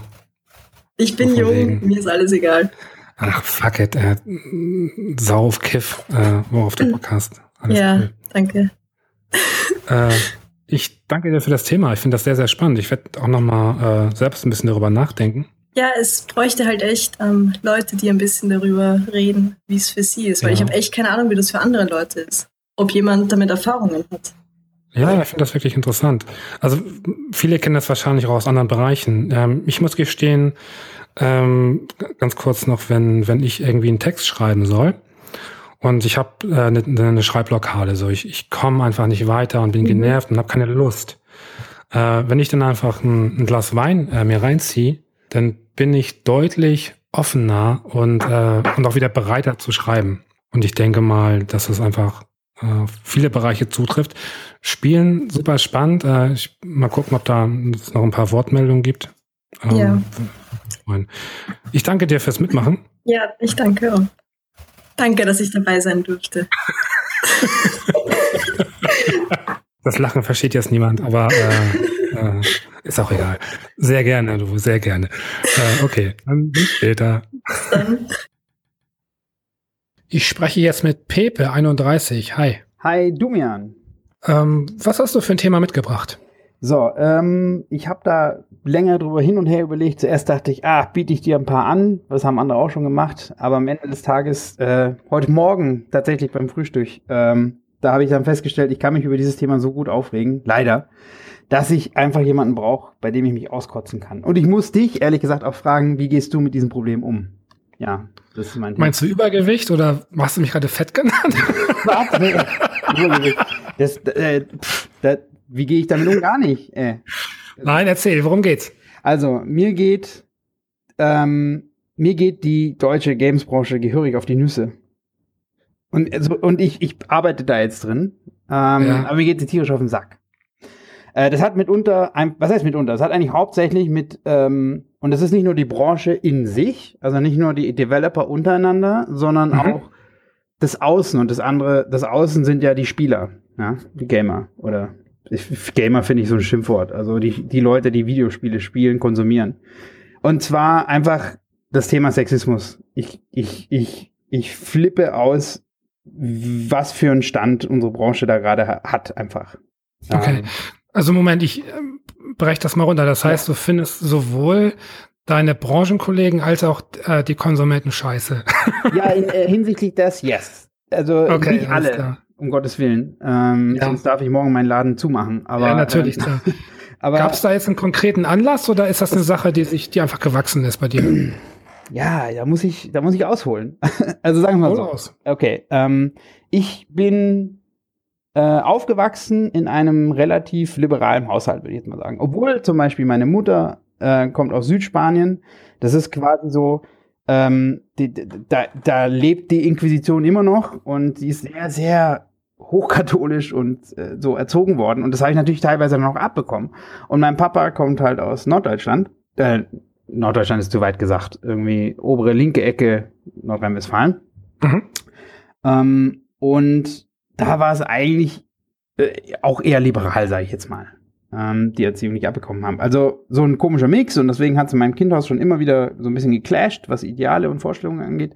Ähm, anyways, aus Grund dieser Herkunft, ich wollte als Kind da immer schon raus, weil mir gingen Rollenbilder schon immer auf den Sack. Ähm, mich hat's, ich habe es nie verstanden auch, warum zum Beispiel meine Mama immer wieder gesagt hat, ja, eine Frau, die muss halt äh, zu Hause sein, die muss sich halt um die Familie kümmern. Das ging mir schon immer auf den Sack, ähm, weil ich einfach mit so festen Bildern nichts anfangen konnte. Und ähm, keine Ahnung. Und dann hatte ich zum Beispiel in der Kindheit, ich wollte auch kein, ich weiß nicht, wie das hieß, Action Max, sondern Polly Pocket haben. So. Und dann war ich halt der Idiot dafür, ja. Und spulen wir ein bisschen vor, dann bin ich, habe ich Abi gemacht, habe studiert und dann habe ich, was will ich machen? So. Und dann wollte ich zuerst, wollte ich äh, in die Richtung Visual Effects gehen, aber irgendwie dachte ich, ja, nee, ähm, Games, das ist, das ist immer etwas, was mich interessiert. Also schwuppdiwupp, Studie gegründet, irgendwie so und zack, jetzt bin ich seit sieben Jahren in dieser Branche. ähm, und ich muss sagen, ich bewege mich in dieser Branche immer am liebsten in einem Subpool und das ist dieser Indie-Pool. Ja. Warum? Ähm, das ist einfach, weil ich mit dem ganzen anderen Pool echt nicht so klarkomme.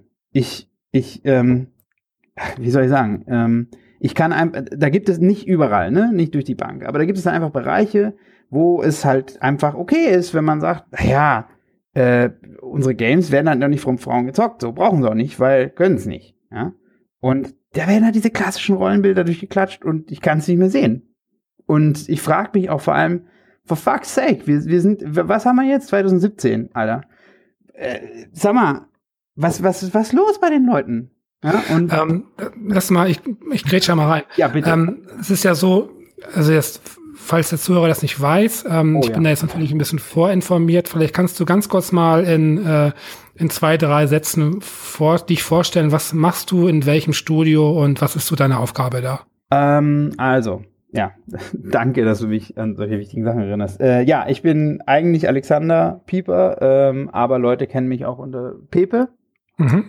Ähm, und ich habe 2011 zusammen mit Sebastian und Mareike das Studio Fisping gegründet. Mhm. Direkt nach dem Studium und dort bin ich äh, Technical Director und kümmere mich um die ganze technische Seite, Programmieren, bla bla bla. Genau. Okay, okay. Ähm, und so wie ich das mitbekommen habe, bist du auch äh, so an der an der Gründung jetzt von äh, vom Saftladen auch beteiligt. Genau, ja? richtig. Ähm, wir sind eben, na, da schließt sich ein bisschen wieder der Kreis. Ich bin halt nach Berlin dann gekommen, äh, mitunter auch, weil ich einfach die Szene hier sehr mag und Berlin eine unfassbar bunte Stadt ist. Mhm, ähm. Und äh, ja, zusammen mit Sebastian und äh, haben wir halt sehr schnell äh, Riad und Johannes von Maschinenmensch kennengelernt. Hallo Riad, hallo Johannes. und ähm, ja, dann haben wir gesagt, so eigentlich wäre es total geil, weil was Berlin fehlte, war so ein Indie-Hub. So ein, ein Büro oder irgendeine so Art Community Place, wo die Leute drin sitzen, nette Leute, bunte Leute, die an ihren eigenen Games arbeiten. Und äh, ja, dann haben wir durch, durch, durch äh, Glück und auch Gutwillen von äh, den netten Menschen von äh, Happy Tuesday, mhm. ähm, namentlich Carsten, hallo Carsten, haben wir, äh, der hat uns quasi unser erstes Büro vermietet. Und das war Saftladen 1. Genau. Und das war der Saftladen, weil ähm, das war früher mal eine Saftpresserei. Und so in ganz verratzten Lettern kann man das noch lesen. Verstehe. Genau. Okay. Und ja, das ist die Geschichte vom Saftladen. Okay, dann lass uns noch mal kurz zum Thema zurückkommen. Ähm, mein Empfinden ist, dass ihr ein, ein relativ großer Indie seid oder täuscht das?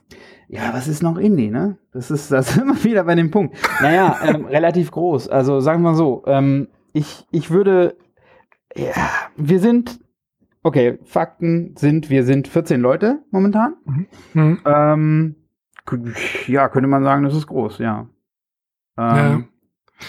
Ähm, was ich damit sagen will, ist, du sagst, du hältst dich äh, bevorzugt in diesem Indie-Pool auf. Mhm. Es ist aber nicht so, dass man, wenn man irgendwie irgendwann eine gewisse Größe hat und auch eine Reichweite hat und auch und die auch erhöhen will, muss man da nicht einfach auch ins andere Becken springen?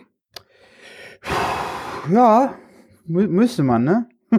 nee, also äh, äh, sagen wir mal so, ich, ich natürlich bin ich dann vor die letzten Jahre habe ich mich um die Covades zum Beispiel drücken können, müssen, wollen. Ähm, ich, ja, das wäre nämlich so ein Thema, was ich jetzt äh, erzähl weiter, genau. Ja, also ich, ich, ich ja, wahrscheinlich äh, muss ich da sein, aber irgendwie muss ich da auch nicht sein. Ähm, wir sind zum Beispiel auf der Gamescom, ja. Und die Gamescom, da habe ich, Herrgott, jeder weiß auch meine Probleme mit. Aber ja. äh, sagen wir mal so, die Gamescom schafft es mir immer noch, diese Momente zu bescheren, wo ich sage, ja, dafür mache ich's. Und dann sind wir natürlich auch im Businessbereich, aber wir sind auch, also ich bin vor allem hauptsächlich da wegen dem äh, äh, äh Consumer-Bereich, weil auch wenn ihr mir dieser, dieser riesen Kommerzkacke und diese halbnackten Tanten, die dann dir billige, ranzige T-Shirts hinschmeißen und alle drehen am Rad. Wenn ich das nicht, äh, ich kann das nicht ab.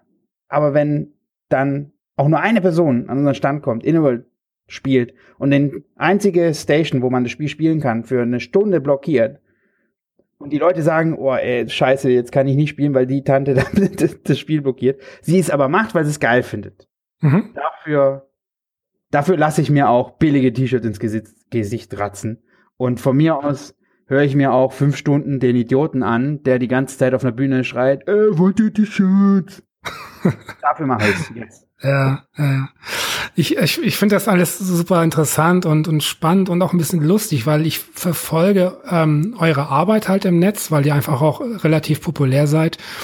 Und äh, man sieht äh, zum Beispiel Mareike auch öfter mal, äh, Mareike, die halt in, in der Jury ist beim mhm.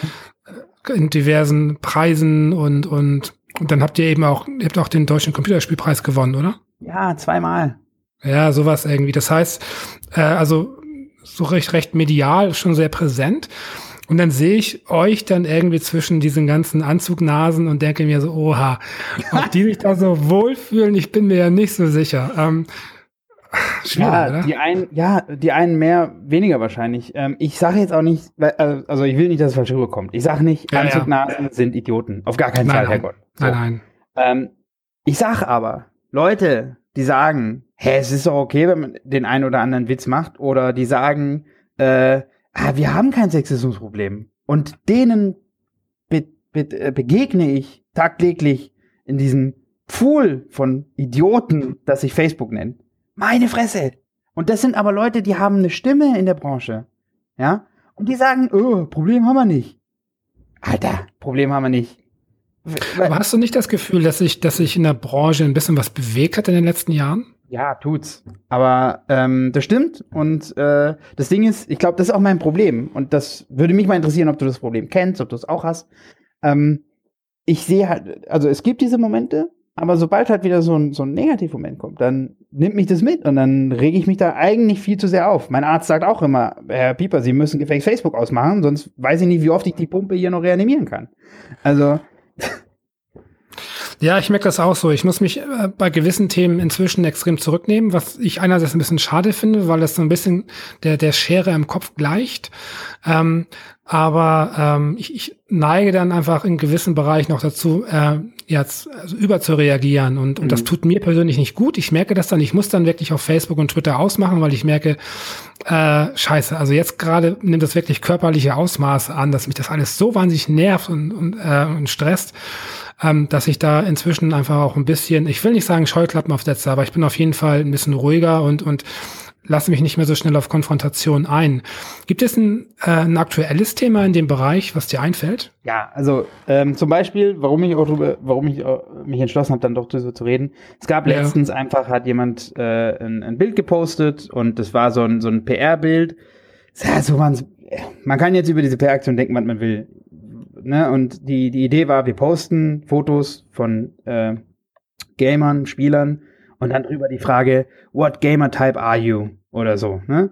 Und dann gab's halt, äh, dann, dann gab's halt den, den Raid-Spieler und dann war ein Foto von einem Typ, der sich aufregt und, und drunter die Line, oh, bla bla bla. So. Und das gab's einfach mehrere. Und unter diesen sechs Bildern war eine Frau. Mhm. Und jetzt rate bitte, was unter der Frau als Spielertyp stand. Naja, wahrscheinlich Casual oder. Nee, schlimmer. Ähm, Confused war der Titel. Confused. Und der Text, Where's the button to jump oder sowas. Oh, Und okay. So ja. Auaha. Ne? Da sagt jeder, aua, auaha. Mm. Nee. So, und keiner hat es kommentiert. Und ich habe mich zurückgehalten. Ja, weil es ist auch leider das Problem oft, dass Leute sagen, Alter, nimm Pepe die Tastatur weg. Weil sonst, ich, ne, so, ich habe mich zurückgehalten und dann hat thank God, jemand drunter geschrieben und hat gesagt, hm, und auch total moderat, ja, hm, ist es vielleicht nicht suboptimal bei sechs Bildern nur eine Frau und die ist dann auch noch der Kacknoob? Und dann, dann ging's los. Und dann sind da schon Posts drunter wie, oh, jetzt kommen wieder die Gender-Wahnsinnigen und, äh, oder Gender-Trigger-Wahnsinnigen, weiß ich mehr. Ja, ja, und ja. da flippe ich aus. Da flippe ich aus. Ja, weil, und dann natürlich das Argument, ja, das, das, das hat sie, also in Klammer, das sage ich jetzt nicht Model, aber die Person, die fotografiert wurde, selber vorgeschlagen und, und zwar, weil sie ja selber auch Ironie kennt und sie sieht auch das Problem nicht. Das ist ja auch alles gut, ja, und kann sie auch das Problem nicht sehen. Nur, was mich, was mich auf, Alter, da flippe ich aus. Was halt einfach ich nicht verstehen kann, ist, nur weil eine Person das Problem nicht hat, heißt es mhm. nicht, das Problem existiert nicht. Ja, ja. Ja, ja. Das ist halt immer so, ein, so, ein, so ein ganz, ganz tolles Scheinargument. Also besonders äh, wird ja ganz gerne gesagt, wenn eine Frau halt abstreitet, äh, dass es Sexismusprobleme gibt, dann muss es ja stimmen, weil es nur von einer Frau kommt halt. Und ja. das ist halt so dieser, dieser typische Unsinn, der natürlich dann irgendwie, ähm, ich will ja überhaupt nicht ausschließen, dass einfach gewisse Frauen von Sexismus einfach nichts mitbekommen oder dass sie halt davon befreit sind. Keine Ahnung, sowas soll passieren. Also, oder sie merken es nicht, warum auch immer. Ähm, aber das macht natürlich das Problem für die anderen halt nicht weg. Also das ist ja, natürlich Unsinn. Eben, und das, weißt du, das Ding ist, dann in diesem Verlauf, das ging schon wieder 30 Comments lang, ähm, dann, dann sind auch immer die gleichen Nasen, die da reinschreiben. Mhm. Sind immer die gleichen.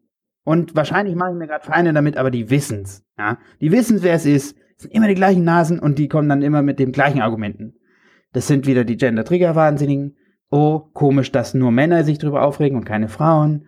Äh, was war es noch? Ähm, ja, äh, sie finden es ja, äh, Frauen selber haben ja auch kein Problem damit, bla bla bla. Und ja, am Ende des Tages bleibt also mir dann immer nur übrig, die Hände über den Kopf zu schlagen. Ich frage mich dann auch immer, ähm, naja, vielleicht sollte ich meine Filterblase einfach noch kleiner machen, damit ich so eine Scheiße nicht sehen muss. Mhm. Ich weiß es nicht, was, ja, und ich habe auch mit, mit, mit Riyad drüber gesprochen, jetzt nicht über genau das Thema, aber er sagt auch, er, er hat auch mal gemeint, ja, er, ja, was soll man machen? Ne? Also, wenn du sagst, du machst deine Blase kleiner, in dem Moment bist du ja eigentlich auch mitverantwortlich dafür. Das ist wie weggucken. Ja, ja, ja, genau.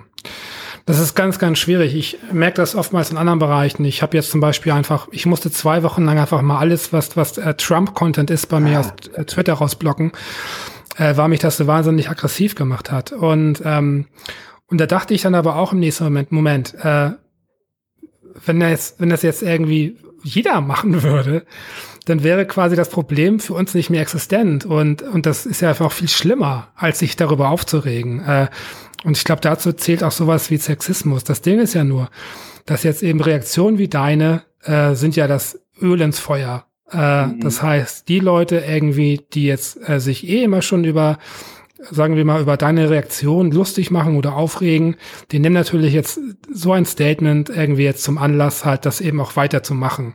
Ähm, weil das ist irgendwie, ähm, gerade im Netz, glaube ich, irgendwie auf keiner Ebene diskutiert werden kann, wo Leute umgestimmt werden, sondern jeder hat seine, äh, hat seine, seine Prinzipien so und sein, seine Richtlinien und dem bleibt er treu und man ist im Netz ja eh immer eine ganz starke Person und ähm, ich glaube, dass einfach diese Dialoge im Netz extrem toxisch sind und in den seltensten Fällen irgendwie wirklich was, ja, die bringen so, so wenig irgendwie. Deswegen ist es halt so eine, so eine vergebene Liebesmühe oftmals und so dieser, dieser metaphorische Kampf gegen die Windmühlen, ähm, halt mit Leuten zu diskutieren. Aber ich habe das Gefühl, man darf halt nicht schweigen. Man muss, auch wenn es nervt und wenn es stresst, darf man nicht aufgeben halt und solchen Leuten das Feld überlassen.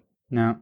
Ja, ähm, ja, es ist halt schwierig, ne? Weil, wie du schon sagst, also mir geht's genauso. Mir, mir geht es dann irgendwie, dann, dann, dann sitze ich da und, und, und kann nicht schlafen, wenn ich sowas lebe, weil es der übliche Fehler so. Nachts du gehst ins Bett, willst eigentlich pennen, Freundin sagt so, mach mal Licht aus und du mhm. Idiot hast das Handy noch in der Hand und scrollst Facebook so. Und das ist natürlich der geilste Moment, um sowas zu lesen, weil dann sitzt du da eine Stunde, hast dein Herz pumpt, denkst, was für Idioten, was, meine Fresse.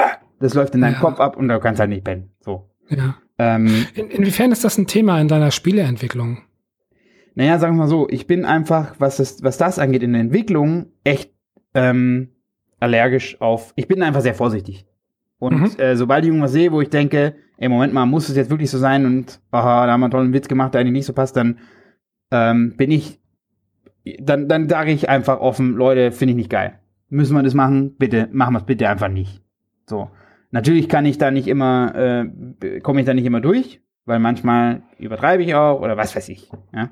Aber so reagiere ich in meiner Spieleentwicklung drauf. Ich achte da schon sehr stark drauf. Und ähm, ich bin auch sehr stolz darauf und ich bin happy darüber, dass ähm, wenn man sich äh, das, unseren Output anguckt, was wir bisher gemacht haben, hm. dass das nicht gegendert ist. Wir haben keine cooler Augen, süße Tierchen-Games gemacht und wir haben auch keine, alle Charakter sind eckig und ruffig und rough und geil und haben Muckis-Games gemacht.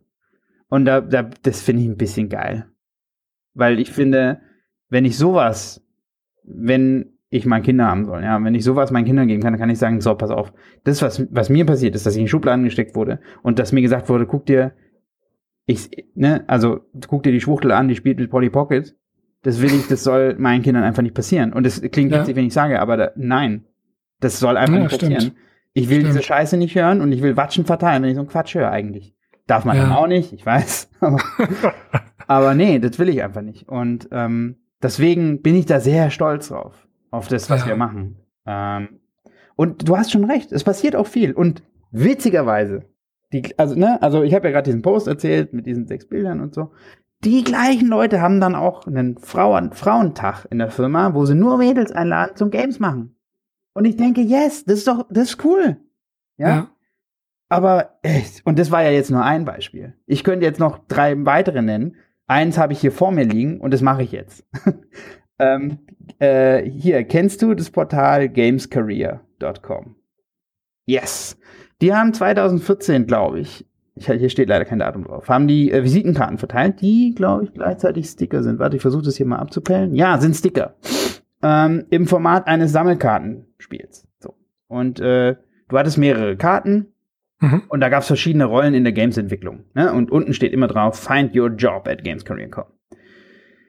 So, jetzt habe ich hier die Karte mit der Nummer 5 vor mir, oder habe ich sie in den Händen. Die habe ich damals mitgenommen, weil ich dachte, das ist nicht euer Scheiß Ernst. Weil da gibt, da ist drauf oben so ein Charakterbild. Das ist so eine Blondine, die sich gerade die äh, Lippen macht und Herzchen als Ohrringe hat und beachtliche Oberweite. Und sie hat eine Kaffeekanne in der Hand. Hinten ist ein To-Do-Zettel, wo ein Fragezeichen draufsteht. So. Titel des Charakters. Chief Coffee Officer runter in Klammer Intern. Es wird noch besser. Äh, Koffein Intake nur ein Stern von möglichen fünf. Beard null. Ich komme gleich darauf, warum es Beard als Faktor gibt. Burnout Resistance fünf Sterne. Bank Account eins, klar, weil ist ja ein Intern. Haha, wir haben den Witz gemacht, dass Interns mhm. nicht bezahlt werden. Free Time vier Sterne, weil die macht ja nichts, ne? Hat ja auf dem To-Do-Zettel steht ja auch Fragezeichen. Der letzte Wert Sex Appeal Fünf. Das liegt aus an der Covadis, wo Studenten hingehen und sehen J Games Career, drehen diesen Flyer um. Ja. What the fuck? Okay, das ist übel. Alter, ich will, dass dafür jemand gefeuert wurde, ehrlich. Sorry. Ja, ja. Und zur Verteidigung dieser Aktion, ähm, da lagen auch andere äh, und es gab eine weitere Frau. Die habe ich leider verloren in den letzten Umzügen. Ich meine sogar, diese Frau war Chefin. Äh, sie war fies. Sie hat einen fiesen Gesichtsausdruck und sie war, glaube ich, entweder HR oder Chefin, also eine negative Person. Ja, ja, ja. ja. Ähm, so. Ne, den Faktor Beard übrigens gibt es deshalb, weil die Karte habe ich jetzt auf die Schnelle nicht gefunden, die habe ich aber auch noch irgendwo. Es gibt natürlich noch den, äh, äh, den äh, äh Lead Programmer als Karte. Ähm, Titel des Charakters war, glaube ich, Super Nerd oder so. Und auf dem Bild war halt ein sehr, sehr, sehr übergewichtiger Mann. Mhm. Bart überall, Pickel im Gesicht. Ja, Sexappeal kannst du dir denken. Ein Stern, Beard fünf. Äh, Neckbeard hatte der drei Sterne. Ja. Und ich meine, ich denke, irgend, also irgendjemand hat sich die Scheiße doch ausgedacht. Fabu, wie? Ja, das ist übel. Aber weißt du, das Ding ist, in jeder Branche gibt es halt einfach beschissene Idioten und äh, es lässt sich natürlich nicht, es bleibt nicht aus, dass wenn man sich in einer Branche aktiv bewegt und irgendwie die Augen aufmacht, dass man auf genau diese Arschlöcher halt immer wieder stößt. Ähm, ich glaube einfach, dass es sehr, sehr viel ausmachen kann, sowas eben auch zu attackieren. Und ähm, weil letztlich die Leute werden vorsichtiger, du merkst das. Ähm, vor fünf Jahren oder so waren halt Babe-Galerien auf Spieleseiten noch Standard. Ja, ja ist das, das auf nicht immer noch so? Nee, nicht mehr in der Form, das gibt's da nicht mehr. Aber auf Alternate, um, weißt du, warum ich das weiß? Ne? Wir haben doch hier, äh, das, ähm, wir haben noch auf der letzten Gamescom hatten wir Hack aus unserem Spiel, ne? Das Hack-Kostüm. Mhm. Da haben wir Platz 1 auf dem Cosplay bei Alternate gefunden. Platz 2, ja. 3 und 4 und 5 waren halbnackte Frauen. Die zweiten Platz waren halbnackte Engel. Die waren einen Stand weiter. Aber hey, wenig, die Taube war Platz 1. Das fand ich ein bisschen geil. Schon, ja. Aber der Rest war trotzdem. Aber okay, du meinst, es ist weniger geworden.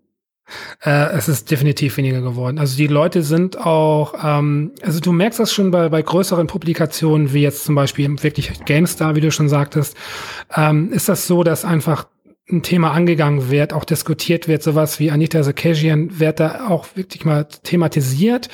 Ähm, noch alles sehr, sehr vorsichtig und so weiter, aber ähm, ich habe das Gefühl, dass die Leute da ein bisschen, bisschen offener werden, einfach die Thematik so auf sich äh, wirken zu lassen und auch Stellung zu beziehen. Und ähm, du merkst es auch bei Spielen, dass zum Beispiel einfach ähm, da schon mehr darauf geachtet wird. Natürlich gibt es immer noch ganz, ganz viele äh, Produktionen, gerade im AAA-Bereich, einfach wo dieses äh, Macho-Tum nach wie vor extrem gefördert wird. Aber so vom Gefühl her, mal rückblickend, mhm. denken wir zehn Jahre zurück. Das war eine andere Welt. Und ich kann mir vorstellen, das wird immer noch fünf bis Jahre dauern, aber ich glaube schon, dass sich da ein bisschen was bewegt und dass einfach ähm, irgendwann auch so die, die Leute, die einfach in den Agenturen die sowas zum Beispiel jetzt auch irgendwie sich ausdenken in PR-Agenturen und so weiter, die werden mit den Jahren einfach geschult, äh, in Sachen Medienkompetenz auf sowas mehr zu achten. Äh, mhm. Äh, ich kann mir dementsprechend vorstellen, dass das einfach mit den Jahren doch sich deutlich noch ein bisschen verbessern wird. Und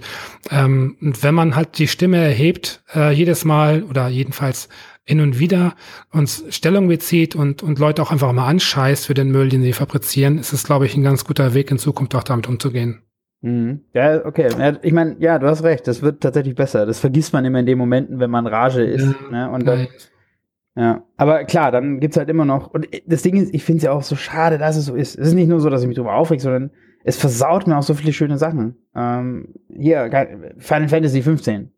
Mhm. Schrecklich. Ich habe es zusammen mit meiner Freundin gespielt und am Pepe, Anfang, Pepe, wir fangen jetzt nicht noch ein weiteres Thema. Nein, nein, nee, ich will nicht, will nicht anfangen. Ich sag nur, weißt du, das, äh, äh, so du spielst und alles ist schön und dann kommt die erste Frau im Spiel und die hat einen komischen Bikini an, der keinen Sinn macht. Warum? Ja, das muss nicht ja, sein. Aber du, ja, du hast recht, es wird besser. Ähm, Horizon Zero Dawn. Das ja, ist einfach eine schöne Frauenfigur im Sinne von, die ist, die rennt auch nicht, obwohl es äh, äh, äh, nicht Mittelalter, aber sie hat ja schon Fantasy-Klamotten an. Die hm. rennt auch nicht halbnackig rum. Ja, Was man ja auch nicht vergessen darf, viele Leute werfen Sexy und Sexismus in einen Topf. Und das ja, nee, ja das darf, nee, auf gar keinen Fall. Richtig. Ja, dementsprechend, die Leute sagen dann, ja, wieso darf eine Frau nicht mehr sexy sein? Oder das ist natürlich Quatsch. Also darum geht's ja nicht. Ja. Ähm, aber bevor wir jetzt irgendwie, meine Güte, ihr seid auch im Saftladen am Überziehen hier ohne Ende. meine Fresse. Ich hab die Hand das, oben. das wird wahrscheinlich, ja, super. Das wird auf jeden Fall mit Abstand die längste Folge aller Zeiten. Jetzt wird ja schon kommen. Äh, ich schmeiß dich jetzt einfach raus. Äh, ich danke für das Thema. Ich kann absolut verstehen, dass sich das aufregt, geht mir genauso. Ähm, aber wir, wir bewegen uns ja in einer Filterblase. Äh, also auf jeden Fall in einer ähnlichen. Äh, dementsprechend denke ich mal, äh, werden wir da auch relativ ähnliche Dinge sehen, wahrnehmen und auch dann uns in der einen oder anderen Diskussion wiederfinden in Zukunft. Ja, okay, aber das heißt, so zusammenfassend, du sagst Kaffee trinken und ab, abwarten und Tee trinken. Aber, aber sich trotzdem schon aufregen, aber es wird besser. Ja, das stark machen. Ja. Stellung beziehen auf jeden Fall. Und was ich immer ganz wichtig finde, abschließend, ähm, ich finde es wahnsinnig wichtig, wenn Leute, die eine gewisse Reichweite haben, äh, die auch wirklich äh, mit einer gewissen ähm, Ernsthaftigkeit nutzen äh, für die gute Sache und einfach für die richtige Position. Und äh, ich glaube, ihr macht das schon richtig. Wenn du zum Beispiel sagst, irgendwie, dass ihr bei euren Spielen auf sowas vermehrt achtet, dann ist sowas einfach ein wichtiger Anfang, äh, dass einfach Leute nachziehen und dass halt weißt du, sowas irgendwie nicht als Sonderling äh, dargestellt wird, sondern dass man irgendwann sagt, das ist halt der Standard in dem Bereich. Man muss sich da keine Gedanken mehr machen, es muss nicht mehr groß gegendert werden. Und ich kann mir vorstellen, dass ähm, es wird nie verschwinden, kann ich mir nicht vorstellen, aber ich glaube schon, dass es im, im, äh, im Laufe der Zeit einfach doch angenehmer wird und dass die Frauen schon ihre Position finden. Ja. Ja. Es ist, ja, es ist, dass wir alle unsere Position finden im Endeffekt. Weil es geht ja nicht nur um Frauen, es geht ja einfach nee, um alles. Stimmt. Klar, klar, klar. Ja. Gut, Pepe, dann äh, vielen Dank für das Thema. Danke für die Seelsorge. Sehr gerne und wir regen uns dann gemeinsam in Zukunft einfach auf. Geil. Dann ruf ich einfach nochmal an. du hast jetzt ja meine Nummer. okay, dann noch einen schönen Abend. Danke dir auch.